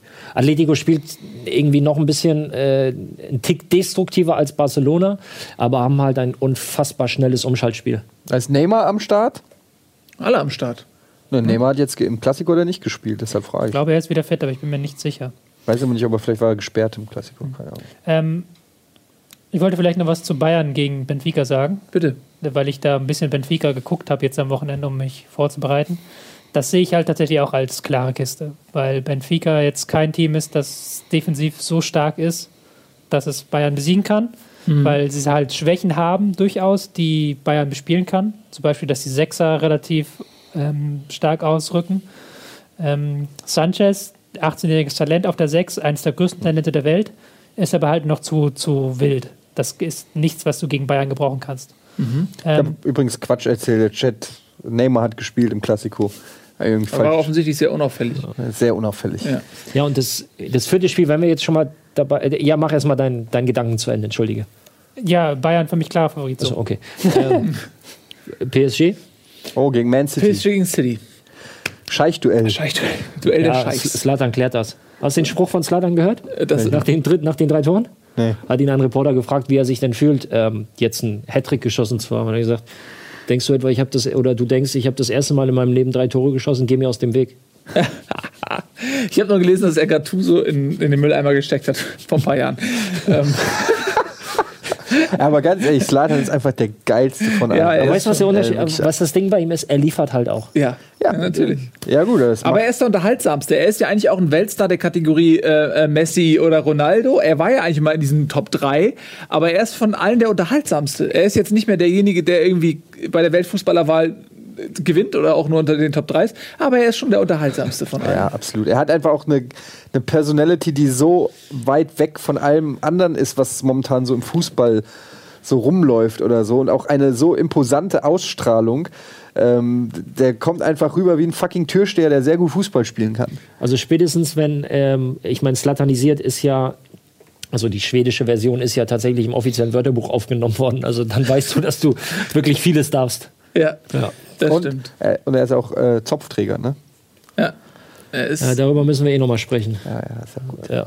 Im, Slabam. um Ich sagen, die Hälfte seiner Kollegen waren tätowierte, äh, komische. Ah, ist ja auch wurscht. Und aber was Ernstes beizutragen. Ähm, ich, sehe, Was soll das denn heißen? ähm, ich sehe Paris als klaren Favoriten in dem Spiel auch. Haben jetzt am Wochenende, obwohl sie längst Meister sind, haben sie gegen Nizza, die auch aktuell sehr stark spielen, haben sie 4-1 abgefertigt und haben einfach das Spiel komplett dominiert. Hast du den Freistoß von Slatan gesehen? Da grinst er nur. Boah. Äh, Und das, die sind halt momentan auf so einem ganz hohen Niveau, würde ich sagen. Die sind für mich, die gehören für mich auch jetzt langsam kommen sie von Geheimfavorit zu Favorit. Aber die werden nicht so oft gefordert. In der Liga ist das vielleicht ein Nachteil? Ja, aber die sind auch, glaube ich, das unterschätzt man. Die sind einfach sehr gut auch in der Liga. Der Liga, klar, hat jetzt nicht das höchste Niveau, aber auch so Mannschaften wie Nizza oder Monaco oder Lyon, die, die können schon was. Also jetzt nicht auf einem Niveau mit Dortmund, aber auch schon doch auf einem okay Niveau. Und ähm, City hat halt einfach in den letzten Wochen nicht performt, sind defensiv viel zu labil, glaube ich, um ähm, dieses Konstrukt zu nutzen. Das Einzige, was halt sein kann, wo du vielleicht recht hast, dass City diesen, diese Geschwindigkeit im Konter hat, die in der französischen Liga ein bisschen fehlt. Damit könnten sie vielleicht ein äh, PSG ein bisschen ärgern. Aber, du merkst an den Ergebnissen, dass Paris sich schon selbst fordert. Also Weil sie hoch gewinnen. ja, sie, ihnen reicht es halt nicht nur so ein 2-0 zu verwalten, sondern sie spielen weiter, sie spielen weiter, einer- um halt einfach das, wie du, dieses Spieltempo hochzuhalten, um Ja, aber ändert nichts daran, wenn der, wenn der Gegner das zulässt. Wenn du natürlich dann gegen einen Gegner spielst, der eine andere Qualität hat, dann nutzt dir das nicht unbedingt was. Vielleicht, aber ich meine, ich habe auf dem Niveau nicht gespielt. Ich habe mal gegen SV Ochtmissen 7-0 gewonnen. Aber sonst? Ja, manche- man- der hätte aber vielleicht denken können, dass sie jetzt so Meister sind und viel Vorsprung haben, das jetzt ruhiger angehen lassen. Haben ja dann auch direkt erstmal verloren gegen Monaco, aber jetzt halt doch wieder einen Gang hochgeschaltet, wenn man auch richtig merkt, okay, die Jungs wissen, die haben Bock auf Champions League. So, und die haben das halt am Wochenende wirklich genutzt, um da halt nochmal sich so Energie zu tanken. jetzt Ja. sind es die Spiele, wo es knallt. Jetzt wird es spannend, so langsam. Ne? Ähm, ist denn Paris, also du bist der Meinung, die sind schon so weit, dass die Champions League auch gewinnen können? Oder Der wird, ja, das ist dann die nächste Frage. Dann. Also wenn sie, wenn sie den Eiffelturm nicht ersetzen durch eine Slatan-Statue, dann wird es nächstes Jahr nichts, weil dann geht er ja. Hat Das er, stimmt. Hat er ja gesagt. Hat er gesagt, dann geht er. Ja, aber ähm, nee, mal ernste Frage. Paris ist ja auch so ein Scheichprojekt und äh, die kaufen sich da ständig irgendwelche Leute, noch mehr als gekauft werden, sind im Gespräch. Jeder ist im Gespräch bei Paris, jeder Spieler der Welt. Ähm, Die haben natürlich ganz klar das Ziel, die Champions League zu gewinnen. So, sind sie schon soweit? Ernst gemeinte Frage? Naja, aber da gehört ja auch mehr dazu als die Summe der Einzelspieler. Also du kannst äh, die Champions League nicht einfach kaufen. Glaube ich nicht. Also du brauchst halt auch noch einen Trainer und eine mannschaftliche Geschlossenheit und ein System. Und weil also da kommen halt auch noch Faktoren dazu, die du nicht einfach kaufen kannst. Sonst wäre ja auch ein Man City schon weiter. Also Ja, die haben sich jetzt mit dem Ziel ja auch ne, Guardiola ja, das geholt. Ziel, klar, das, das Ziel ist klar. Aber gut, ja, dann ist das vielleicht ein weiterer Schritt und so. Aber, ähm, Ja, aber bei naja. City, das ist so eine, ist da in, City ist wieder so ein anderes Thema, was da auch im Umfeld in der Peripherie entsteht, äh, was die äh, für Kohle, äh, für, für, für, die, für das Trainingszentrum, fürs Nachwuchszentrum, alles rund ums Stadion und so investieren. Ähm, ich glaube, dass City, also die, da muss schon viel verkehrt laufen, wenn die nicht in den nächsten Jahren Aber auch die- vielleicht mal die, zu, die- zumindest ins Finale kommen. Dieses Jahr aber noch nicht. Nee, um Nein. Gottes Willen, dieses Jahr nicht. Nee. Aber, ne?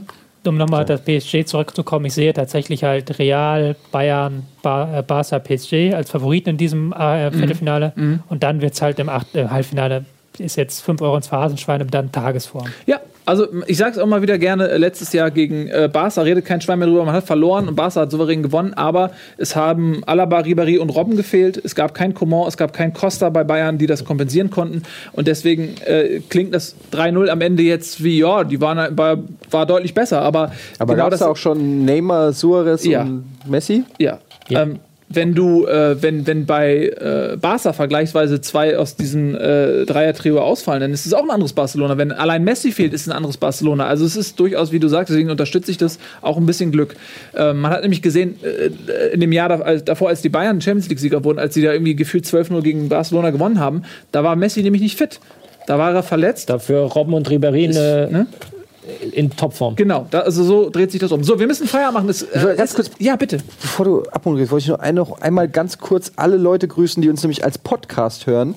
Äh, Bundesliga gibt es nämlich auch als Podcast. Richtig. Äh, könnt ihr bei iTunes abonnieren oder so, wer uns mal dann irgendwie bei der Autofahrt, bei einer langen Autobahnfahrt oder so hört oder so, wollte ich einfach nur mal ein Hallo an alle Podcast-Hörer äh, ausrichten. Das ist lieb. das ist Hallo, nämlich mittlerweile ein, ein wachsender äh, Kreis und äh, die grüßen wir hiermit einfach Und alle. auch Mal. danke an die Zuschauer, Genau. die jetzt zugeschaut haben. Und du bist heute bei Wir müssen reden. Ich bin bei Wir müssen reden. Eine ganz kurze Werbung. Das Thema ist, ähm, wann und was hast du das letzte Mal zum ersten Mal getan? Was? Nee, ich glaube einfach. Nein. Gut. Das, hat, äh, das war ein Fehler. Es geht tatsächlich, wann hast du das letzte Mal was zum ersten Mal Ich bin getan? sehr gespannt. Ich schalte auf jeden Fall ein. Ich auch. Äh, bevor es soweit ist, gibt es natürlich noch äh, Simon mit Und dann Zelda. sprechen wir. Ne? Ja, ja, ihr macht das. Simon ist schon in den Startlöchern. Simon der ist in den wartet. Startlöchern, der wartet. Äh, vielen lieben Dank fürs Zusehen. Äh, macht's gut, bis zum nächsten Mal. Tschüss. Danke, Tobi. Tschüss.